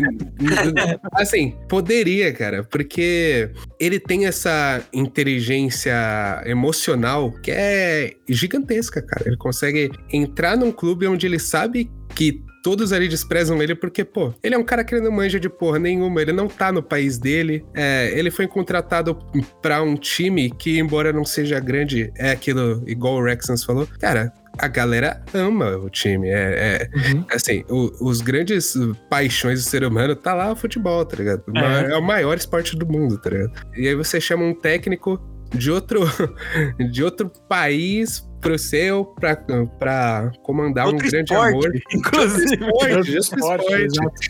Ele, quem é o goleiro? É o cara com, a- com as luvas do Mickey, tá ligado? Cara, Ele- O, o cara, mano, pra você ter noção, o cara tem uma parte que não, não- perguntam pra ele numa entrevista coletiva se ele sabe o que é impedimento. Aí ele fala: Ah, eu vou definir tal qual. Ele fala assim: então, um ex-presidente dos Estados Unidos definiu a pornografia, tá ligado? Você não pode escrever muito bem, mas você sabe o que é quando você vê, tá ligado? E é muito bom. E é muito bom. Quando acontece impedimento, ele falou, tá impedido. Ele, a, a bandeirinha achando que ele vai reclamar. E aí ela falou assim, tá. Ele falou assim, não, tudo bem, me explica. eu, tô- eu realmente tô querendo saber. Tem uma piada que eu dei muita risada, que ele, ele começa tentando ganhar, tipo, o apreço dos jogadores, né? Afinal, é com quem ele vai trabalhar ali. E, e aí ele faz a caixinha de sugestões e, tipo, tá um monte de gente mandando ele a merda. E tem um falar que o chuveiro tá ruim. E aí ele vai e liga o chuveiro e, tipo, tá caindo pouca água pra caramba do chuveiro. E, cara, eu lembro que na primeira vez que eu assisti não me pegou. Mas na segunda tá vendo com a minha mãe. Aí ele liga o chuveiro, começa a cair um pouquinho de água. Aí ele falou: alguém precisa verificar a próstata dessa coisa. É muito bom. É muito, cara, isso é muito bom. O mesmo. Eu- é, mano, assim, tem vários momentos do Ted Lasso que é Ah, maravilhoso, vale, mano. vale a pena ser dito que, pô, é, o, quem faz o Ted Lasso é o Jason Sudeikis, cara. Que é, tipo, um dos gigantes do, uh, do Saturday Night Live, tá ligado? Ele é um ótimo comediante. Eu já vi alguns outros filmes de comédia com ele. Ele, Uhum. ele tem um timing muito bom. Cara, ele tem um timing muito bom pra comédia, mas, pô, cara, tem umas paradas no Ted Lasso. Mais pra frente no Ted Lasso, vai começar a explorar a parte dramática do Ted Lasso, porque É. é- ele, é, ele é, mano, assim, é um paralelo meio, meio bobo, mas ele é meio que Superman, sabe? Porque você vê aquela figura é, é forte, né, que, que consegue comandar, mas você não imagina o tipo de drama que ele, que ele, Carrega, né? que ele carrega. Assim, E- você- e você começa a pensar depois do, pô, por que, que o cara tá aqui? O que que motivou tirar o cara, do, tipo, E é um que tem charme família isso, de né? lá? Porque ia ser muito paia se o Ted Lasso fosse um cara 100% Sim, maravilhoso cara. em casa também, tá ligado? Tipo, tudo dando certo, tudo feliz. Que você fala, mano, você não tem contraponto nenhum, é um personagem perfeito, mas você fala, mano, não é um personagem perfeito. Ele Não. tem, ele, ele veste uma casca ali pro trabalho, mas na vida pessoal dele ele enfrenta vários problemas. E quando, conforme vai passando e, e trabalhando esses problemas, você vai entendendo o que, que tá acontecendo, você vai falar, ah, agora eu, eu entendo quem é Ted Lasso. E, Uhum. e- e Léo. é, Bom, eu sei que o Léo e o, e o, o Brido já assistiram, mas você já assistiu já o Ted Lasso? O... Não, eu tô, tô absorvendo tudo aqui agora. Cara, assim, é, uma coisa é muito. É muito foda. Porque ele é o cara que é, é, tá ali pra quando alguém cai. Tá ligado? Tipo, Ele é o cara, é o que o, o, o Brito falou, ele tem uma inteligência emocional absurda. Nem sempre, mas todo mundo que se apresenta com um problema, ele você percebe que ele é um cara que tá no controle e que tá ajudando, tá ligado? O problema é que você não tá preparado pra quando ele cai, tá ligado? Então, quando ele cai, você fica, você fica desesperançoso junto, tá ligado? Quando alguma coisa acontece com ele, você fica em choque junto. E Porque- como, e como o, o, o Sudeikis se entrega nessa parte, Nossa, cara. Caralho. muito, muito. Nossa. Porque, assim, a- tipo, o Ted Lasso caiu. Tipo, e quem é o Ted Lasso que vai ajudar ele? Tá? É o famoso, é o famoso quem é que cuida do cuidador, tá ligado? É, Quem é É que muito- faz o palhaço rir, não é? Fala pra mim. é exato. é, pra quem joga, quem é que, é, quem é que rila é o rilador. Nossa, cara, assim, off-topic, mas vocês viram meu stories lá do Primo Rico, mano? Ah, eu vi, eu Nossa, que bagulho incrível vi. Ma- do, maravilhoso. do, do Maravilhoso. paliate. Do palha, palhaço. Qual história do Primo Rico, mano? É porque Ah. o primo rico tá tendo crise financeira.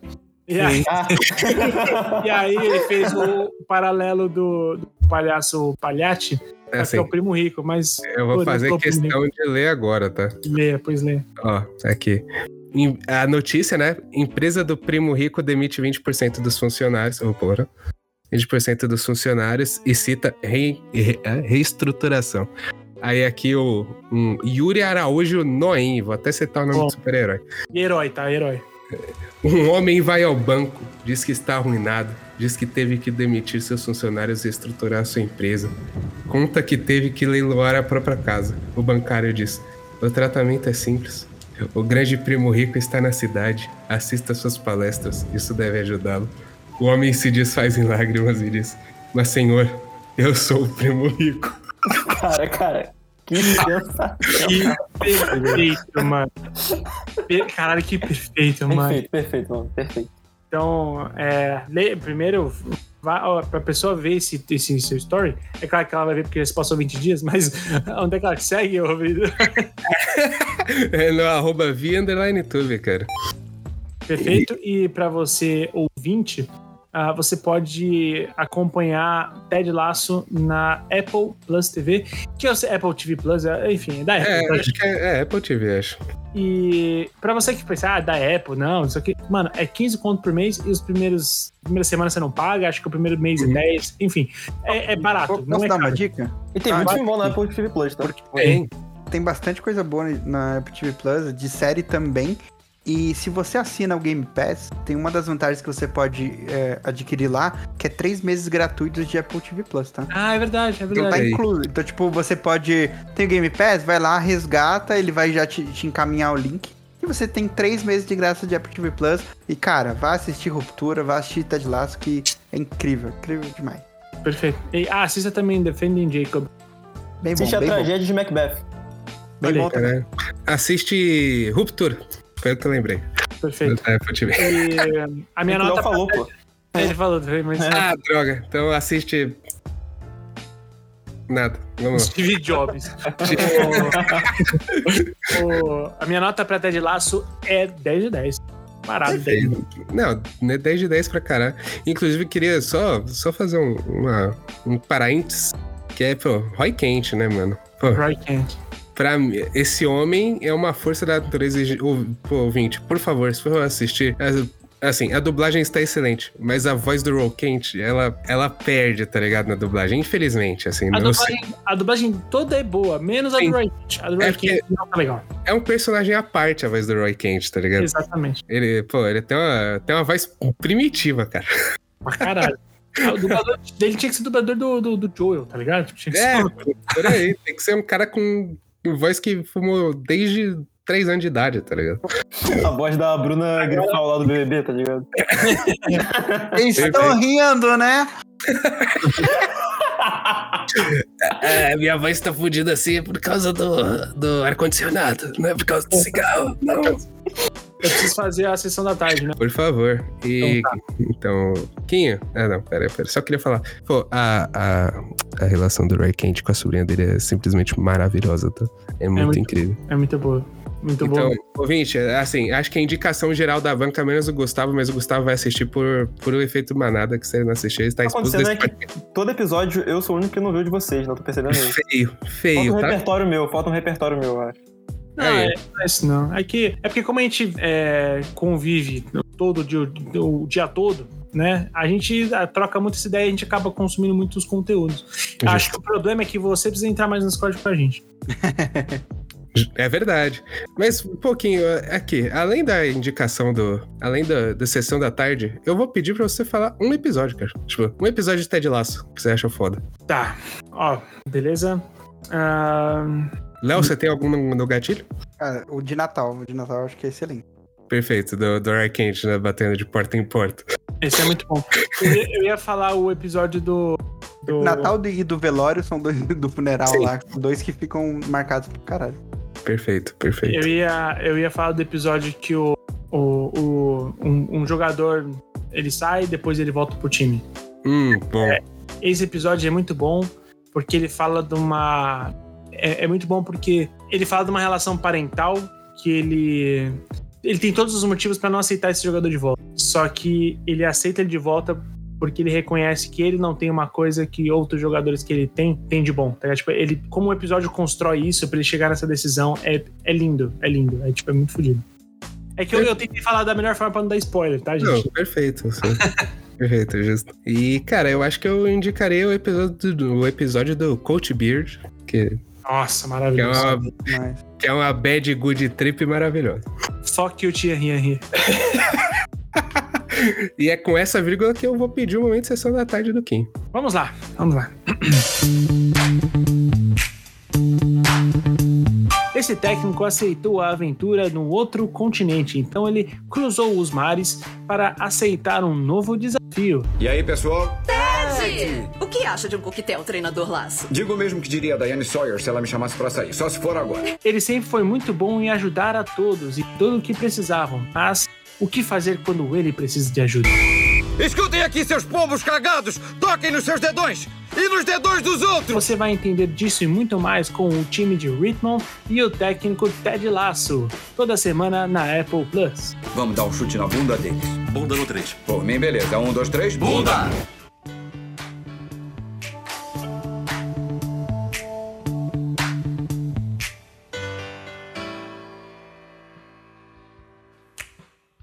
Muito bom, muito bom. Ah, lembrar que eu fiz esse, essa indicação porque em março tem nova temporada, tá? Então, Ah, perfeito, verdade.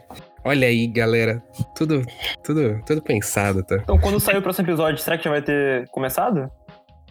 não, ainda, ainda não. É, acho que não, acho que não. Ainda não.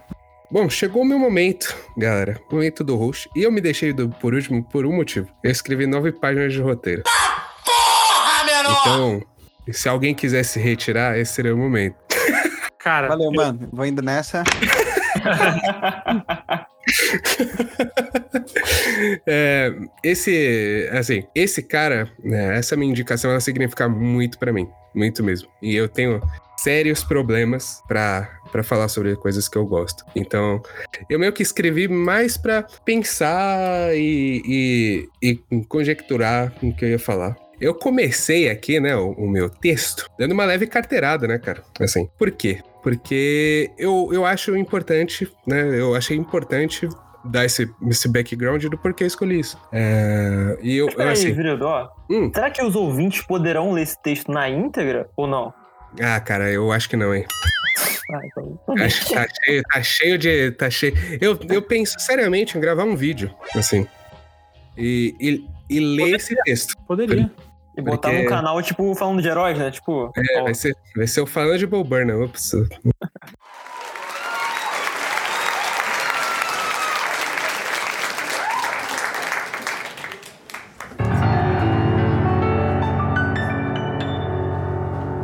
My ex girlfriend had a really weird fetish. Uh, she used to like to dress up as herself and then act like a fucking bitch all the time.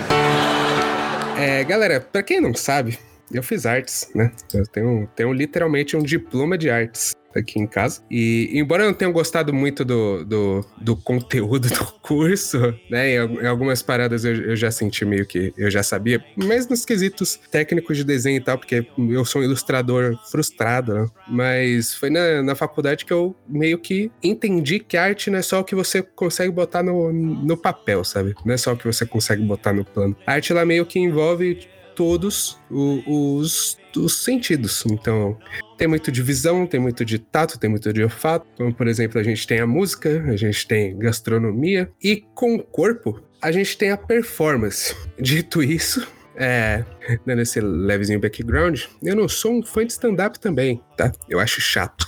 Acho stand-up muito chato. Acho muito difícil você fazer é, um bom texto de stand-up, porque é muito difícil você se conectar com a pessoa que ela tá na sua frente. é, você tá literalmente olhando ela de baixo e ela tá com, né, citando os problemas reais aqui, entre aspas. E, cara, você tá ali num ambiente que você foi pago pra entrar, você foi. E você tem. se sente meio que pressionado a rir, porque tá todo mundo rindo. Então, eu não gosto de stand-up.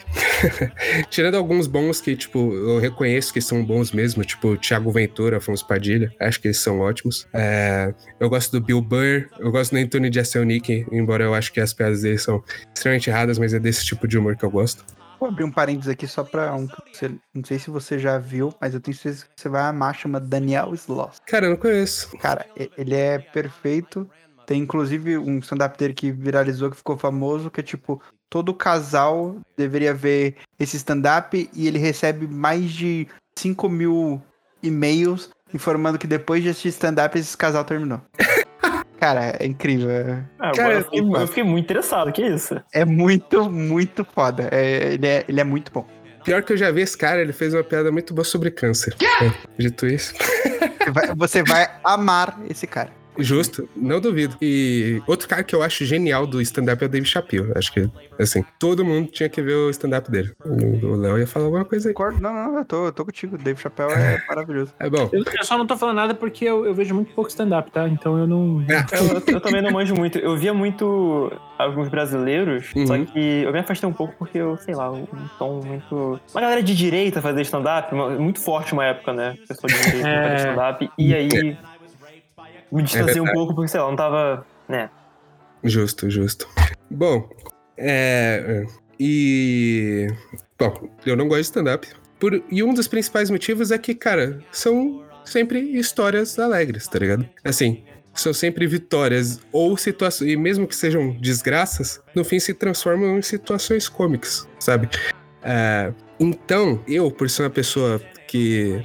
Eu sou muito contemplativo, eu sou muito reflexivo. E geralmente eu fico muito na merda por isso. é, eu não conseguia me identificar com o stand-up. Até que, né, eu vi o, o um magrelo, né? Norte, acho que ele é norte-americano, inclusive. Ele Tá, é cana- canadense, né? Ele é canadense? Não, é- é- ele é norte-americano mesmo. Ah. Mas eu vi esse cara e eu fiquei maluco, porque e se o stand-up ele não fosse necessariamente algo que tem que te fazer rir o tempo todo? Assim, acho que uma das maiores é, virtudes da arte, né, ela te causar sensações que, sei lá, não precisa ser necessariamente algo feliz. Você pode ficar angustiado, você pode ficar com repulsa, você pode ficar triste. Então, eu considero o, o Bo Burnham, que é a minha indicação, é, o artista que, que vai dar, que é o estopim da minha indicação de hoje, é um gênio da, da arte, cara. Ele domina o que ele faz. E, e ok, por que eu estou falando de stand-up? Porque, bom, o Robert Pickering Burnham, peguei o nome dele completo, ele nasceu em 90, então ele, ele é quase da, da, da nossa idade aí. E ele começou no YouTube, cara. Ele começou fazendo é, vídeos no YouTube. Pouco tempo depois ele já assinou com uma gravadora. E logo depois ele já tava fazendo EPs com, com acho que é a gravadora do Comedy Central. E fazendo, tipo. Ele meio que fez um daily vlog, que é uma série, que é dele tentando ficar famoso, tá ligado? E, bom, dessa parte dele eu já não conheço tanto, porque eu sou mais focado nos especiais dele. E ele tem quatro. Ele tem um em CD, que é o, o Words, Words, Words. E acho que o diferencial dele é que o Bo Burnham, ele é um comediante que em- no meio do palco ele também faz músicas. Então, é, eu sei que ele não é o, o primeiro a fazer isso, afinal, tipo, tem até o Adam Sander que tem piada com tocando violão, tá ligado? Mas pra mim ele é o que mais faz melhor, assim. O, o, o tom do Will Burnham é algo muito singular pra mim, né? Eu, assim, como eu disse, eu não gosto de stand-up, mas eu Ele gosto é um muito dele. artista de, de- Ele é um artista em todos os sentidos, cara, eu acho. Assim, Uhum. Eu só vi um especial dele, que foi aquele Inside da Netflix. eu- Ah, legal. Foi um dos meus favoritos de 2021. Nas coisas que eu assisti no ano, foi absurdo. E é aquilo, né? Ele, ele é um artista em todos os âmbitos, todos. todos. Ele é o cara que. Ele, ele é arte, tá ligado? Eu acho isso muito foda. Uhum, uhum. Vou te falar que eu chego. Inclusive, eu adoro o Insight também. né? Com Vocês dois é os bagulhos mais criativos dos últimos anos. Acho foda pra caralho. Inclusive, pelo tempo, em tempo de pandemia, ele ter feito aquilo, eu acho que traduziu muita coisa. Perfeito. Pra muita gente. E eu fico muito feliz que você assistiram Insight. É, eu só fico assim que. eu às vezes eu não acho nem que é comédia. Ele é mais do que isso. Ele é mais do que stand-up. Ele é outra coisa. Então, é, e, e aí, aí que entra o meu primeiro pedido, porque eu vou mandar a música dele, que é lá do começo, que é do Words, Words, Words, que eu pedi pra vocês assistirem. Porque, bom, assim, vocês me pegaram de caça reata porque eu não, esperava, não achava que vocês tinham assistido Inside. Mas, bom, o que pega no Bo Burnham? Ele é esse cara do tom crítico. Então, ele consegue fazer muitas críticas sobre ele, sobre a, a etnia dele, né? Ele é tipo cara branco. E sobre cultura pop, assim. E, e coisas que consumimos. Bom, tendo, tendo esse, essa base de quem é o Bo Burnham, eu vou citar aqui o Watch, que é o primeiro show dele, que ele fez, se eu não me engano, com 19 anos. E nele a gente tem essa pegada bem nihilista, mas a gente já meio que percebe o, o que ele vai fazer dali pra frente, sabe? Que é esse cara meio, meio pessimista e tal, que tem algo a dizer, porém ele sempre tem, por mais que, que seja trágico, às vezes, o, o, o texto dele, as músicas dele, no fim ele sempre meio consegue entregar uma mensagem positiva, esperançosa, sabe? E, cara, isso é algo genial, porque é algo que te faz pensar. Que é uma coisa que ele, ele critica muito sobre o quanto meio que a mídia é, ela, ela se mudou e se tornou em algo banal, que é algo que a gente consegue consumir é, arrastando o dedo, cara. Eu, eu mesmo, às vezes, me, me vejo preso em Reels do YouTube, do, do Instagram, sabe? Ele é, ele é muito interessante, né? Que você falou esse aspecto crítico que ele faz, né? Ele sempre Uhum. tá. Como eu falei, não só vi uma produção dele, mas pelo que eu entendi, ele faz essa crítica dos tempos que estão vivendo. Tipo, exatamente o que tá acontecendo agora. Ele é um cara de. Parece de instante, sabe? Você assiste o especial dele, você consegue é, rolar essa identificação, porque é algo que você tá vivendo junto e você vai pensando junto com ele, entrando nessas questões. E porque você vivencia o que ele vivencia, mais ou menos, tá ligado? Eu- Perfeito. É, É, que você- eu senti vendo, tá ligado? Uhum. É, você consegue se identificar muito com, com o que ele tá dizendo. Né? Tem um Bom, fator importante também, que ele é muito bom ator. hum, isso é, Porque, isso é. Assim, e, e é muito bom de performance, porque se ele fosse ruim, pra, pra o que ele faz se tornar só idiota ou tosco, ou você não comprar a ideia, era muito fácil. Uhum. Tudo que ele faz, assim. Mas a forma como ele faz é, é tão criativa, diferente, bem performada, e, pô, é um bagulho muito foda. Com certeza. E, Léo, uma das coisas que eu escrevi aqui sobre o Inside é que boa parte das situações que a gente vê, ele tendo o- um momento, tipo, de perdendo, tá ligado? Perdendo a, a compostura ali, ficando, tipo, se entregando meio que as emoções dele. Eu não acho que tenham necessariamente acontecido naquele momento de maneira fluida, tá ligado? Eu acho que pode ter acontecido, porém não estava gravando, e aí ele acha importante, aí ele... Porque outra coisa que a gente vê no, no Bo Burnham é como ele é meio um psicopata por detalhes, cara. Ele, ele é um cara que ele ensaia cada segundo do especial dele e tem piadas com isso, sabe? No Make Happy, que é o segundo especial dele, ele, ele meio que demonstra, tipo, tem uma a parte que ele fala: Ah, o meu especial é ensaiado aos mínimos detalhes, aí ele faz uma arminha e sobe um efeito sonoro, tá ligado? Ou ele fala, ele chama um cara pra. Pergunta alguém pra alguém da plateia o nome, aí o cara fala o nome dele, aí ele fala, beleza, agora eu vou improvisar uma música. E aí, tipo, já tem a música inteira e tem o timing de parar a música, ele fala o nome do cara e voltar a música. And I'm trying to break out of that. I want to make something brand new for every show that only a few people get to experience. What's your name, man? Rob. All right. I'm going to try to make up a song about Rob off the top of my head. This might not work. Um, it just, it's to keep me sharp, trying to, I'm stalling, trying to think of rhymes for Rob. It's not fair. Okay. Song about Rob. Hit the track.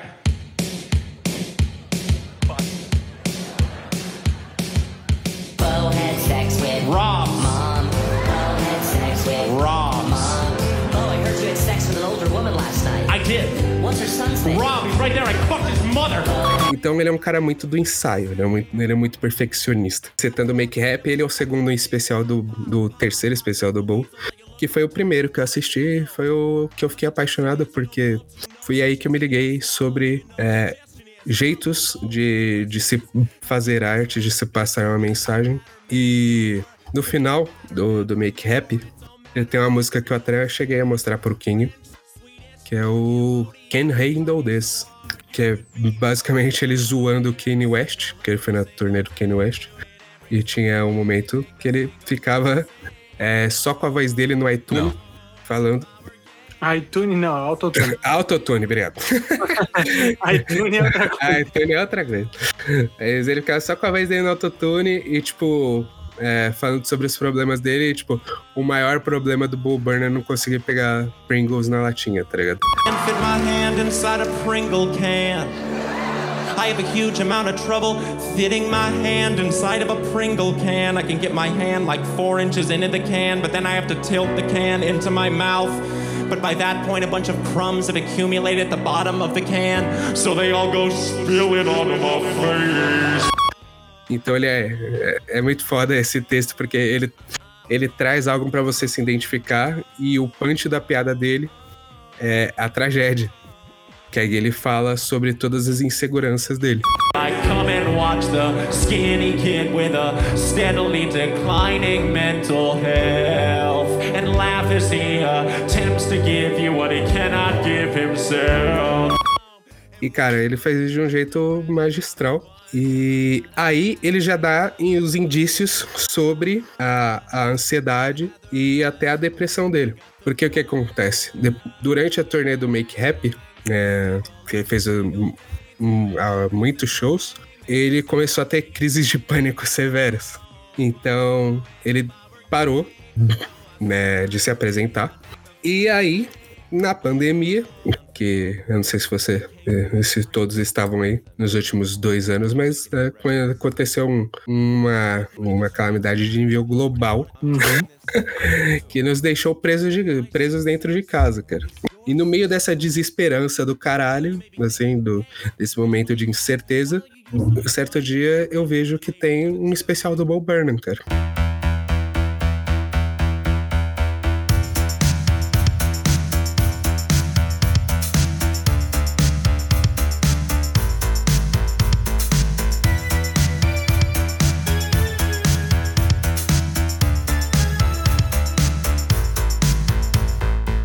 E eu fiquei maluco. E já botei o play e, cara, assim, é. eu- é meio, meio infantil até falar isso, mas, cara, ele meio que foi um super-herói pra mim naquele momento. Porque todos nós passamos por momentos difíceis na pandemia, tá ligado? É, e eu sei que eu passei também, assim.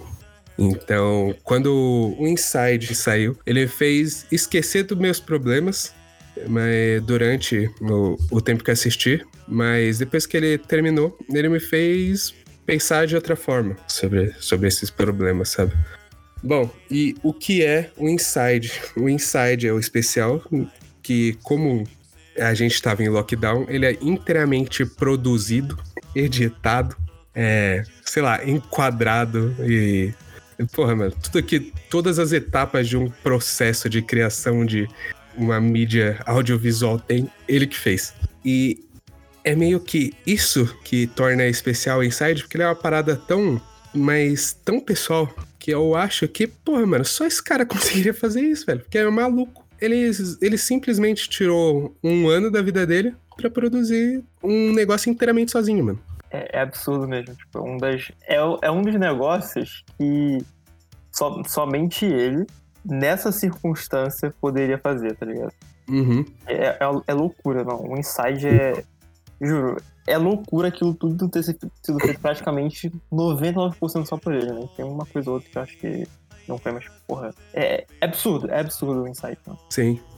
Mano, pra caralho. E, tipo, tem uma fra... tem uma parte aqui do, do, do meu texto que eu falo, mano, como é que você resume uma experiência, tá ligado? Como é que você resume uma ida à montanha russa? Você fala, você sobe, você desce, vira de ponta cabeça, grita e fim, tá ligado? Não tem como você resumir uma experiência, velho. É algo que deve ser vivido.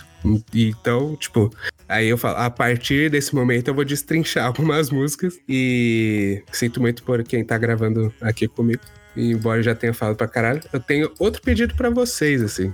Eu acho que é especial pro Quinho, porque o Quinho foi o último, o único que não assistiu. É verdade. Então, Quinho, eu quero que você veja essa música. aí. Não é a mais famosa do especial, mas é que eu acho que você ia curtir muito, assim. Perfeito. Cara, essa música é absurda de boa, cara. não, é. Eu acho essa a minha favorita do especial. Hey kids, today we're going to learn about the world. World world that's around us is pretty amazing. But how does it work? It must be complicated. The secret is the world can only work when everything works together. A bee drinks from a flower and leaves with its pollen. A squirrel. Caralho, incrível. Não é? Sensacional, sensacional. Pô, ele fazendo sensacional. gaslighting na meia, pô. É. Pô, bizarro, mano. Não é? Não, A relação de poder no final, ela é, é palpável, tá ligado? Exato, e tipo, e that's how the world works, tá ligado? É, exatamente. Não, eu, eu- quando ele, ele tá falando sobre ser educa é, educativo e não sei o que, tipo, ele. É, eu só que eu falo, tipo, caralho, você não tá ouvindo o que eu tô falando? Eu, acabei de falar. Tipo, é, é bizarro, pô. And that's how the world works. É, exatamente. Cara, então, e tipo, isso é o Bo Burnham, tá ligado? Ele faz, ele, ele prende a sua atenção. Ele, tipo, caralho, o cara tá cantando uma música muito bem escrita pro público infantil. Sim. Aí ele começa a jogar verdades na sua cara, vadia. E você fica, oh meu Deus, o que que está acontecendo? E aí, ele- e aí entra a crítica dele, tá ligado? De maneira sutil e genial. Então, é, essa não é nem a música mais, que mais hitou no, do especial. É, a gente Só tem. aquele Welcome to the Internet. Exato. E aquela do, do Jeffrey Bezos, tá ligado? Mas sabe que é, é porque assim, é do Jeff Bezos, Welcome to the Internet, tipo, posso estar sendo pedante aqui, mas eu acho que são de entendimento mais fácil, tá ligado? É essa, essa da, da, da meia, do How the World Works, tipo, ela tem muito subtexto nela. Uhum. Aí eu acho que é, as pessoas elas podem pegar outras coisas mais fáceis de outras músicas. Posso, posso estar sendo pedante, tá? Mas enfim. Quer dizer que eu acho que a musicalidade do Welcome to the Internet é muito pegável, gostável, tá ligado? Isso que é foda. Justo. É, Justo, é, justo, Eu acho que como música é mais gostosinho de ouvir. Tu- E a curiosidade é que o Bo Burnham, num, num, naqueles prêmios da Nickelodeon, ele já fez um Welcome to the YouTube com a apresentação da Katy Perry. Então, Olha aí. Eu não tava ligado nisso, não. é Vou esquisito. pesquisar né? depois, então. É, então, o Bo Burnham, cara, ele é uma pessoa que ele, ele parece que tem a vida inteira dele na internet, tá ligado? Ele, ele é meio que o Ele é uma fruto. Ele é da o, internet, né? Exato, ele é meio que o fruto daquilo que ele critica, sabe? Né, assim, essa parte aqui no texto eu acho maneira ler, porque é, outra música que hitou, já que a gente tá falando disso, foi a música do Jeffrey Bezos, que é o hino, que é meio que o hino motivacional do CEO da Amazon, que do- não é mais, né? E eu acho interessante impor, né, né, né, apontar isso, porque hoje, no dia que eu escrevi esse texto, eu vi um vídeo do quadrinho da Sarjeta, que fica aqui a indicação, não sei se o Gustavão conhece, mas é um canal de YouTube excelente, que ele fala sobre Conheço, quadrinhos. adoro, adoro. Muito bom. O, o link, ele é, pô, foda, ele, é- pô, ele é muito bom, mano. Tô pra ver o que eles postaram agora, que é do Superman Socialista. Esse eu não vi. É, eu também não vi ainda. Mas num vídeo que ele fala do a Marvel Studios transformou o Homem-Aranha num Playboy, ele fala, ele meio que fala sobre como a geração Z é meio que a mais deprimida, né? Tipo, tanto os milênios o, o Z quanto os milênios, é, tipo, essa galera de 80 e 95 é caracterizada por uma grande frustração com o mundo adulto. Porém, a geração Z, ela falta perspectiva futura. E por causa do- desse excesso da- das redes sociais, é, a gente né, acaba achando que o mundo se resolve na, no apertar de uma tecla. É, portanto, o imediatismo é muito frustrante e causa depressão e é um dos pilares do discurso da, da quê? Da meritocracia, olha só que legal.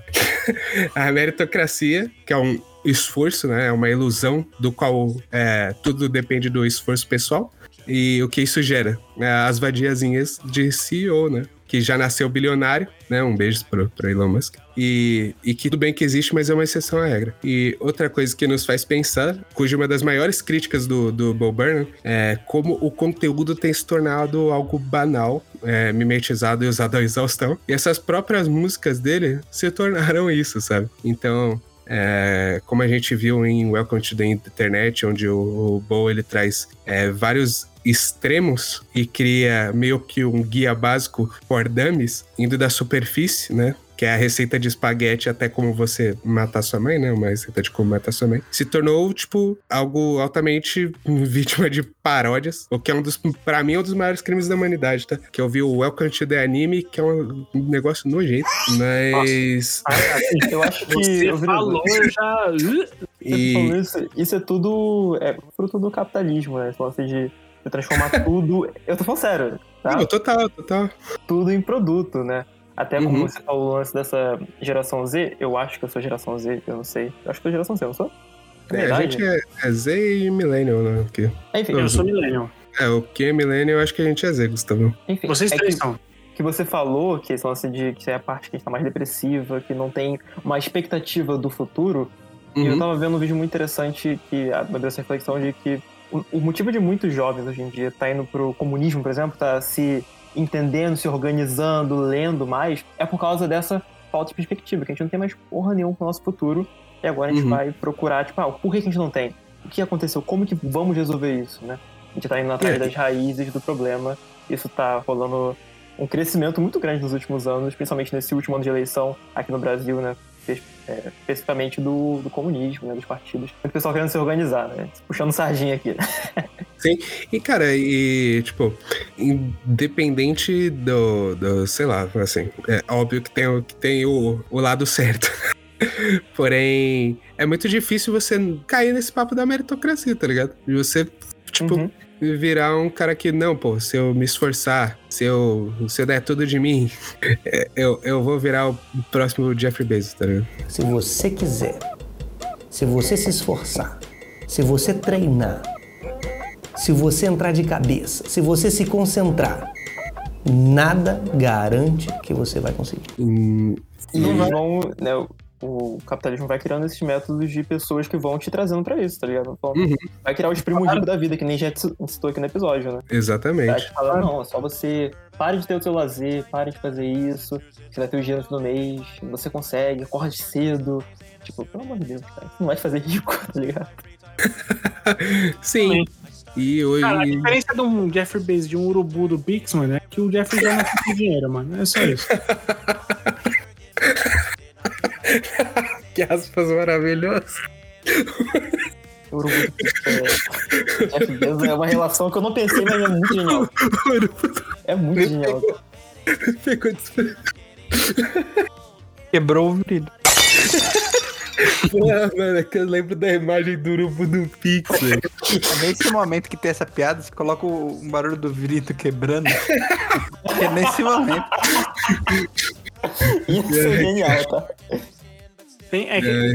eu, o Vrido ele tem alguns pontos fracos. Eu, É verdade. é, de- rara, de vez em quando eu sei que de vez em quando eu uso. Ah, sim, sim. É, isso é verdade. Mas, bom, depois dessa música aí, né, ele ainda tem algumas no especial, tipo, eu vou fazer um, um breve resumo, que é o Problematic, onde ele, ele faz a... É que é muito bom você ver é, o conceito da, da- do clipe e o da letra. Tipo, nesse Problematic ele traz de uma coisa mais vintage, né, parece um clipe dos anos 80 de malhação, e ele tá falando, mano, ele tá falando do passado dele, tá ligado? E sobre como, né, tipo, como ele tem que ser responsável pelas coisas que ele disse, sabe?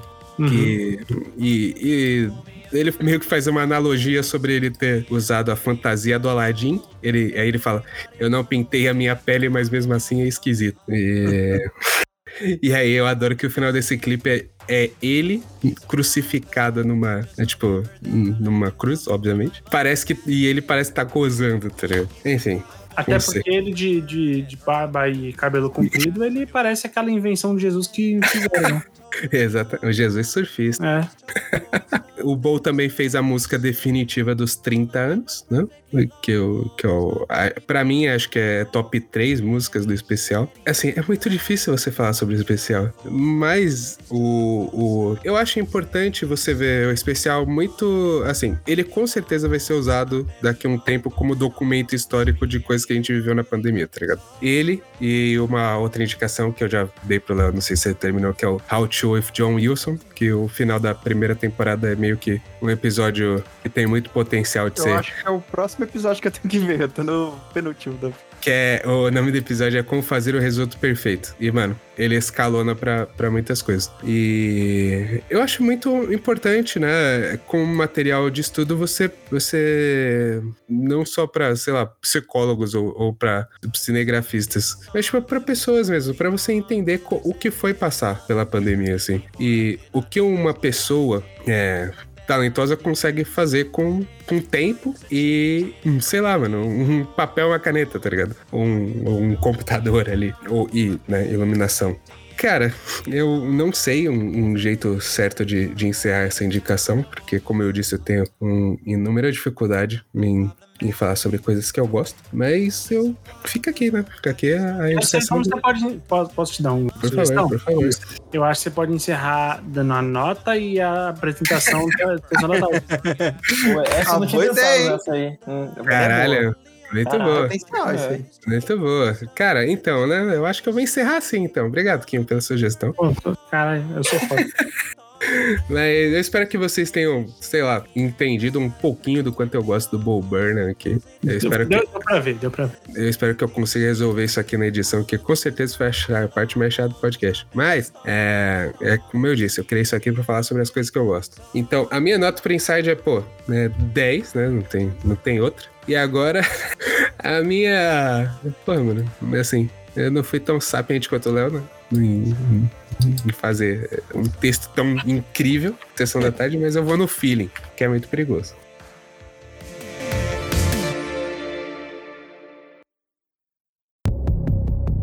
Um homem, uma câmera e uma pandemia global. O que esperar dessa junção? Bo Burnham, My voice is so fucking natural. vai lidar com todos os seus demônios internos em uma hora e meia do mais puro suco do entretenimento e crítica social foda. Inside, breve nos cinemas. Onde seu serviço de streaming, porque tá todo em lockdown. Cara, eu vou te Muito falar que o bom. seu, o seu começo de um homem, uma câmera e uma pandemia, Pandemia global já, já me pegou. Imaginando muito, corte do trailer, que é mostrando um homem, mostrando uma câmera, câmera. aí mostrando um monte de máscarazinho, um monte de Mostra uma um pandemia. teste de Covid positivo, tá ligado? Mas é isso, cara. É Assim, programa mais extenso da história do- da, da história longeva do, do 20 de cá. E assim, só posso agradecer a todos que, que, que conseguiram sobreviver até o final. Então, Kim Woods, dê seu parecer aí. Cara, serei breve, porque, cara, siga as mídias sociais do 20, é, do 20 Indicar. Através de lá você vai achar os outros, você vai achar eu, vai achar o Brido, vai achar o Léo, vai achar o, o Gustavo, vai achar o Indiretando, vai achar o Player 1, vai achar o Falando de Heróis, enfim, toda esse, essa gama de conteúdo que a gente faz pra você manter sempre a sanidade, é, digamos assim, razoavelmente em dia e não bolbernar na vida, tá ligado? Ai, perfeito. Gustavo, por favor. Pô, mais uma vez, obrigado por ter a oportunidade de compartilhar essas experiências aqui entre nós. Esse projeto é muito bacana por causa disso. E esse episódio é muito bacana. Tá? Que A, gente, a gente foi muito a fundo aqui, né? A gente falou muitas coisas Cara, fora do foi mesmo. tema. Incrível. E eu acho que isso é, é, é muito legal. Porque a gente precisa nessa Boa válvula de sorte com a edição, viu, Brido? É, eu gostei reto. da aula de menção honrosa com Kim Woods. Não, é, aqui a gente roubou na. Você fala que eu roubei? É, não, eu, É, eu, não, entendi, entendi. eu, eu falhei, eu falhei na minha palavra. Esse não é meu jeito ninja, tá, time? E agora, o, o fenômeno, o Vini Júnior do podcast, o cinéfilo, o tênis verde, o homem que a gente tanto ama ver, ouvir e beijar. Léo. Que honra essa, essa, essa finalização. Acho que eu nunca fui tão bem é, descrito ser humano dessa vez. Assim, parabéns. Acho que nem minha digníssima, nem minha mãe fazendo a minha descrição seria tão incrível. Parabéns. cara. Pô, cara, que, sei lá, o 20 indicar, ele foi, ele foi, é um presente meu pra você, tá ligado? Caraca, isso eu te amo, tá? Isso eu te amo. Mano, Cara, É que eu sempre quis conversar com o Léo em coisas, mas eu, não sei o que, tá ligado? Então, pô, eu vou deixar o homem falar, tá ligado? Aí é a desculpa pra deixar o homem falar, tá ligado? Cara, acho maravilhoso, eu adorei o convite. Assim, hum, quando quiser, pode me chamar que eu vou. Vai ser uma honra participar, cara. Adoro e adoro conversar sobre coisas que consumo também. Eu acho que isso gera debates para todos os níveis, como foi aqui hoje, e pra mim é muito prazeroso. E, muito obrigado, cara. Valeu mesmo. E o que o Henrique falou, siga o relator, é só seguir lá no Instagram, segue no Twitter, indo pro podcast Player 1, você já acha bastante coisa no. Perfeito, é, eu, sim, eu agradeço a presença de todos, agradeço pra caralho a presença do do Léo, do Gustavão, que, pô, é um cara que eu sou fã pra caralho. Não, vejam lá o Falando de Heróis, por favor. Assim, você vai estar fazendo bem pra você mesmo assistindo o Falando de Heróis, assim como ouvindo o Player 1. Alguns episódios, principalmente os que eu, principalmente os que eu participo, tá? Esses são os melhores do Player 1. Mas, Quinho, Oi. próximo programa a gente tem convidado também. Ué, já, já tá marcado? Quem que vai ser? O Lontra Cenários. Ô, louco. Eu Ah. estou. Assim, assim, eu vou cortar especificamente essa parte aqui pra mandar pro Lontra Cenários. Até lá ele vai se tornar o Lontra Reviews, eu espero. Claro que sim. Pra Mas quem não a- sabe, é o nosso amigo Lauro que tá criando um canal sobre filmes de terror. Exatamente. E assim, assim como o Léo manja do. Sei lá, de, de filme, doc, série, o, o Lauro domina o campo do terror, tá ligado? É. Então a cadeirinha dele já tá aqui, ó. Eu já tô deixando ela quentinha. Ele só vir sentar e falar. Ah? Eu acho que o, pró- que o próximo. Assim, já vou caravar aqui, hein? Como a gente vai ter o Lontra eh, cenários, próximo episódio, tema terror. Tá bom? Convidados. Convidados de banca. Perfeito, Convidados não, perfeito. parceiros de banca. Somos parceiros de banca. Perfeito, perfeito. Eu já tô formulando ideias aqui. Perfeito. Pode deixar. Beleza. E, e é com esse leve spoiler do, do que você vai ver no, no próximo 20 Indicar que eu me despeço. Novamente, obrigado a todos que, que, que ficaram, é, tanto na gravação quanto né, na audição. E eu vou me despedir daquele jeito maravilhoso que é. é como, era, como é que eu falei? É, Aquele jeito maravilhoso. Que é, eu tô tentando lembrar qual. Eu não, eu não lembro. é, Eu não lembro também. É, é, tipo, a gente se ouve onde? Onde você quiser. Então, um beijo, ouvintes, e até a próxima. Cara, o cara fez uma corruptela da minha despedida, pô. Vai tomar no cu! Caralho, então, então vou me despedir, vou me despedir de outro jeito agora. Não, não, eu só. só... Não sei, cara. Relaxa, cara. Não, agora, agora você estragou tudo. eu Vou jogar esse programa no lixo. Não. Não, já era. Tá na lixeira esse programa. Não. Não, não, já joguei. Então, então vamos começar de novo, vamos lá.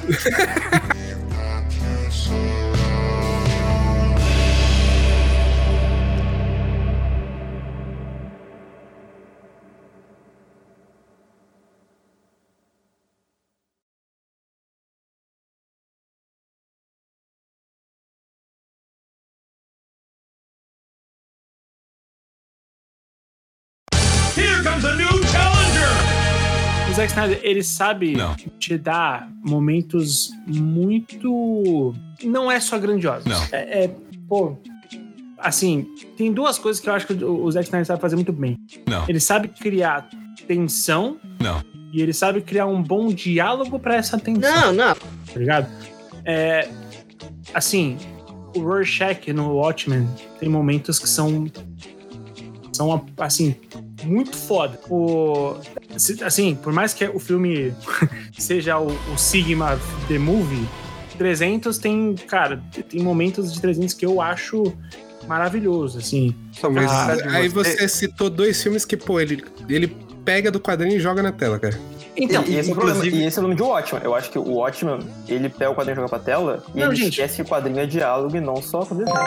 Concordo, Mas assim, mas assim o, o, o, monólogo do Palhate, o, a narração do, do, de, de, de 300, cara, quando eu eu esqueci o nome do, do, do cara que é o que narra, que é o Faramir, que ele é do, do Senhor dos Anéis, o, o, o ator, tem uma parte que ele, ele cita, né, o movimento, ele descreve o movimento do, do, do Spartan dando a lançada, o que eles nasceram pra fazer. Mas, tipo, assim, é um clipe muito foda. É que Eu ele é um que- ótimo diretor de clipe. Eu acho que ele sabe. Ex- exatamente.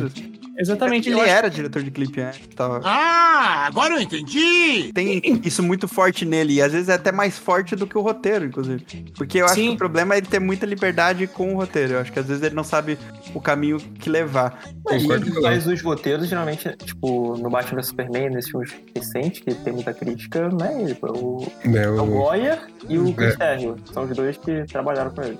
Então, Mas eu... quando deu liberdade também pra ele fazer o de zumbi lá na Netflix, meu Deus. Putz, horroroso. Esse filme é... Nossa senhora. Esse filme é eu, um acho, crime. eu acho divertido esse filme, vou falar a verdade. A droga acabou com esse rapaz do Nirvana.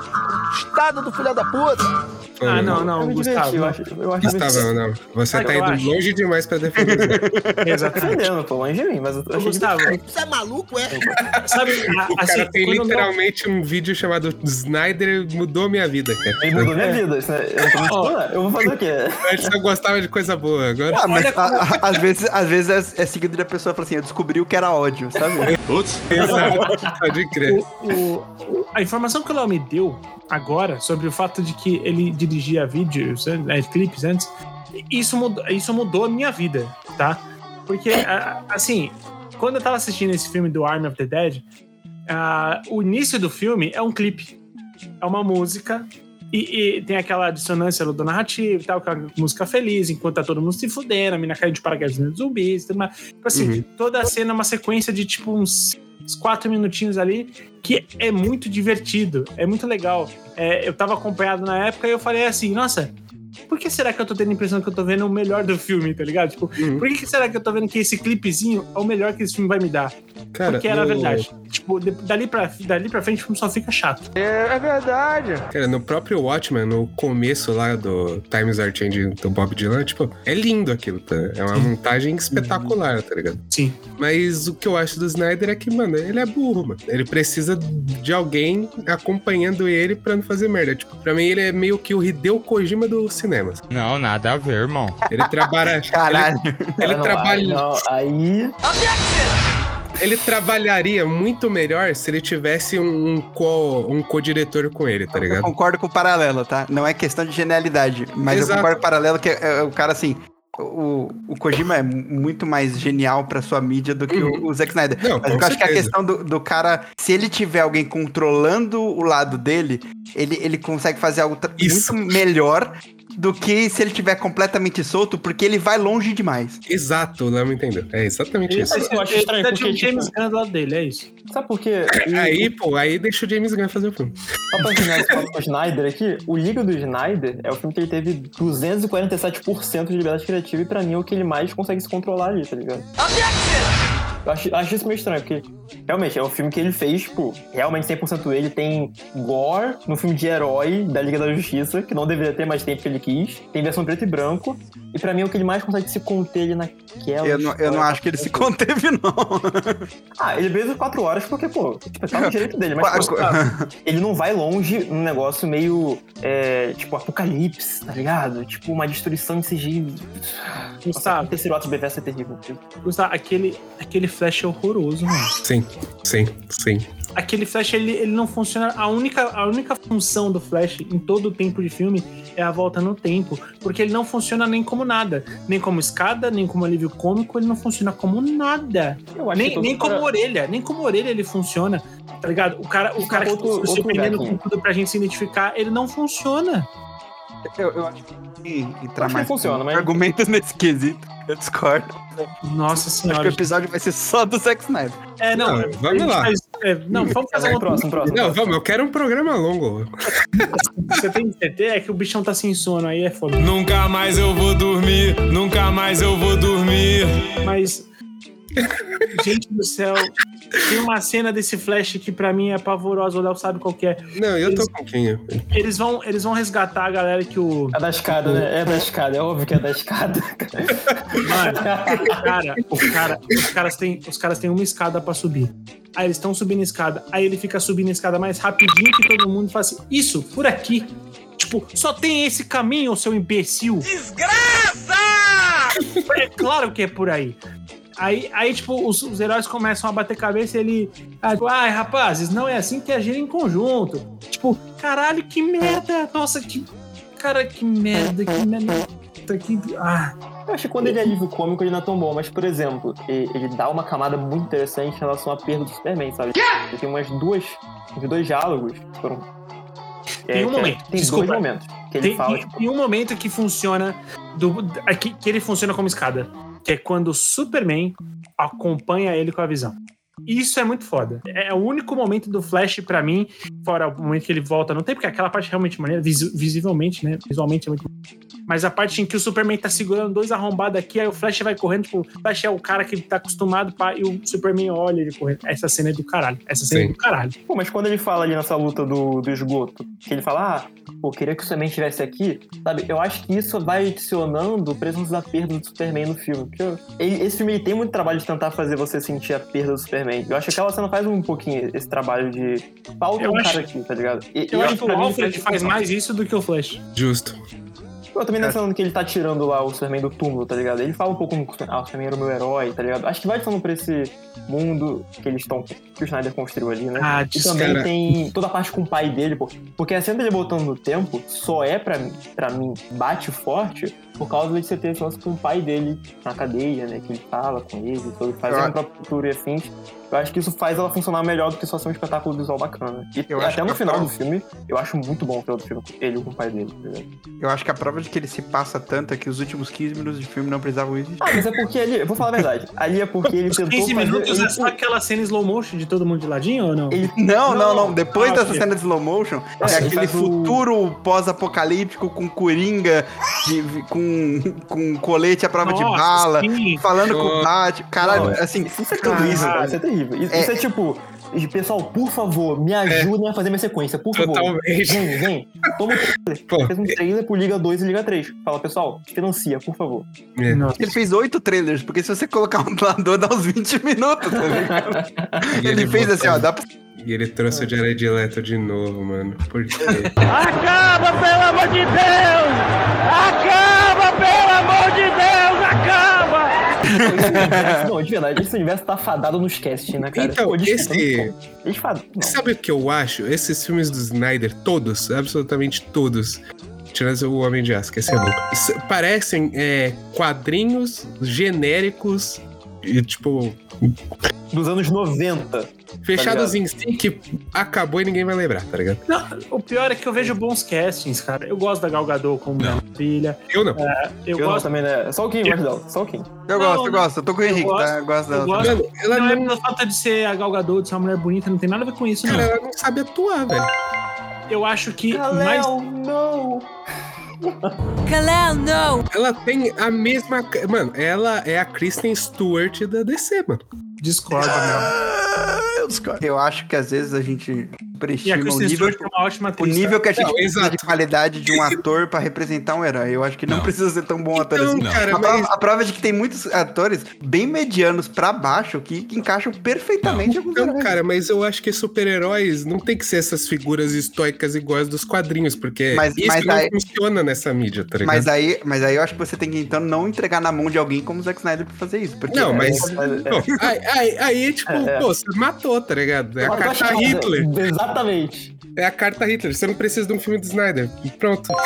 Não, mas o meu ponto é assim, no caso do- ainda do- sobre os castings, eu acho que mais. Eu não acho que ela é uma grande atriz, acho que ela é uma atriz limitada, mas que eu acho que a direção que tem sobre ela é, piora tudo. É, e além disso, eu, eu, eu gosto do Ben Affleck como Bruce Wayne. Gosto também. Gosto muito do Ben Affleck como Bruce Wayne. Eu gosto muito do Ben Affleck, cara. É, e o Henry Cavill, né, gente? Pô, ó, você, você vai. Não tem. Não, não existe. Assim, tirando o Christopher Reeves, não existe outro Superman. tá ligado? É Christopher Reeves e o, e o Ben. E o, e o- Ah, eu vou O, o Kim nessa calça. Gustavo. Eu vou quicar o Kim nessa calça. O. Gustavo Eu- gosta do Superman mexicano, pô.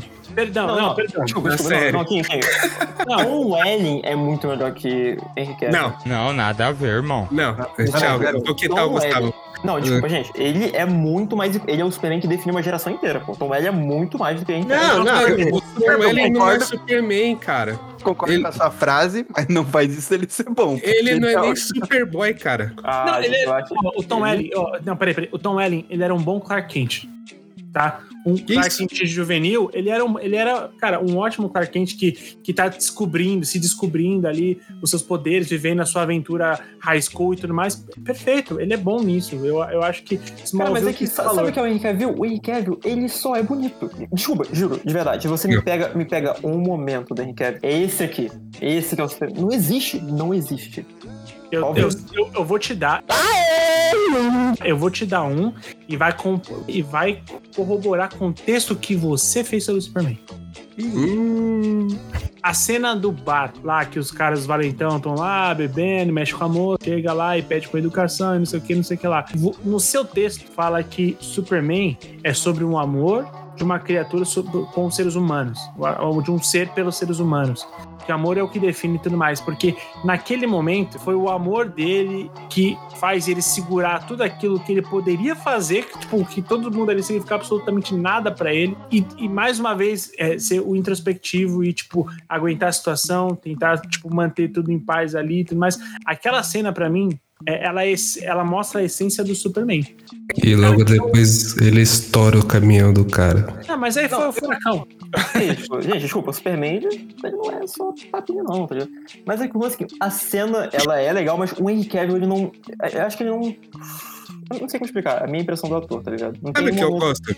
Em que ele, ele, como ele, consegue, tipo, transmitir o Superman que nem o Christopher Reeve fazia. Christopher Reeve, Ah, não, mas peraí, peraí. Ah, é comparação é, injusta, pô. É, não, é Quem falou? Quem falou? Christopher Reeve e Henry Cavill. Não, mas aí é você comparar Pelé com, tá ligado? Qualquer outro. Não tem é, como. Não tem como. Ah, mas, mas... outros atores já conseguem fazer isso que nem, tipo, o Brandon Ralph, mano. Acho que o Brandon Ralph, ele... Uh? Ele é muito bom. Ele é muito bom. É o, o Superman mexicano, é esse? Não, Returns, o Returns e na crise da CW, tá ligado? Eu mas, acho que ele ah, não, não. Não, mas o, o, o, esse cara aí do... Citou CW, acabou o bloco, vamos passar pro não, próximo. Não, mas esse Superman que o Gustavo gosta aí, da, dessa série... Superman hoje? O Terry Hacklin, ele também é muito bom. Terry Hacklin Cara, é ele é muito bom, ele é muito bom. É, eu, eu, eu já vi alguns... Eu, se eu falar que pra você que eu vi a série, é mentira, tá? Eu vejo o que o fandom muitas vezes compartilha dos clipes no Twitter e tudo mais. Cara, é, é uns... Pelo pouco que eu vejo, parece um Superman muito legal. Eu não vou nem discordar disso aí, não. Mas enfim, Mas próximo Eu só queria falar que eu gosto do, do começo da Liga da Justiça das crianças falando com o Superman. Acho que é, aquilo bom, é muito é bom. Muito é, Superman, o, tá ligado? é o mais próximo que o Cavill teve, tá ligado? É o mais Exato. próximo que ele conseguiu. E aí, com, com aquela maquiagem tampando o bigode. Não, não, mas no, no cinema ninguém percebeu. No cinema, é igual você pausar a cena Mano, de luta mano, do Mercenários, tá Não, ligado? dá pra perceber, dá pra perceber Pô, dá pra Não, perceber. Eu não percebi, eu não percebi. Eu tava, eu tava Viva na ilusão, é, viva na ilusão. Mas é igual você pausar a cena do, de luta do Mercenários, pô. Você vai ver ninguém acertando ninguém ali. Cara, isso aqui vai ser muito útil no bloco bônus, tá ligado? Perfeito. Cara, Mas- o importante é que vai ter um novo Superman em 2025. Amém. Glória a Deus. Glória a Deus. Mim. Tô E- confiando que vai ser, vai ser o melhor filme do Superman desde o Superman 2. Confia Justo. em mim. Pode Justo, confiar em mim. Eu confio pra caralho. No James Gunn eu confio. E assistam Batman e a Máscara do Fantasma.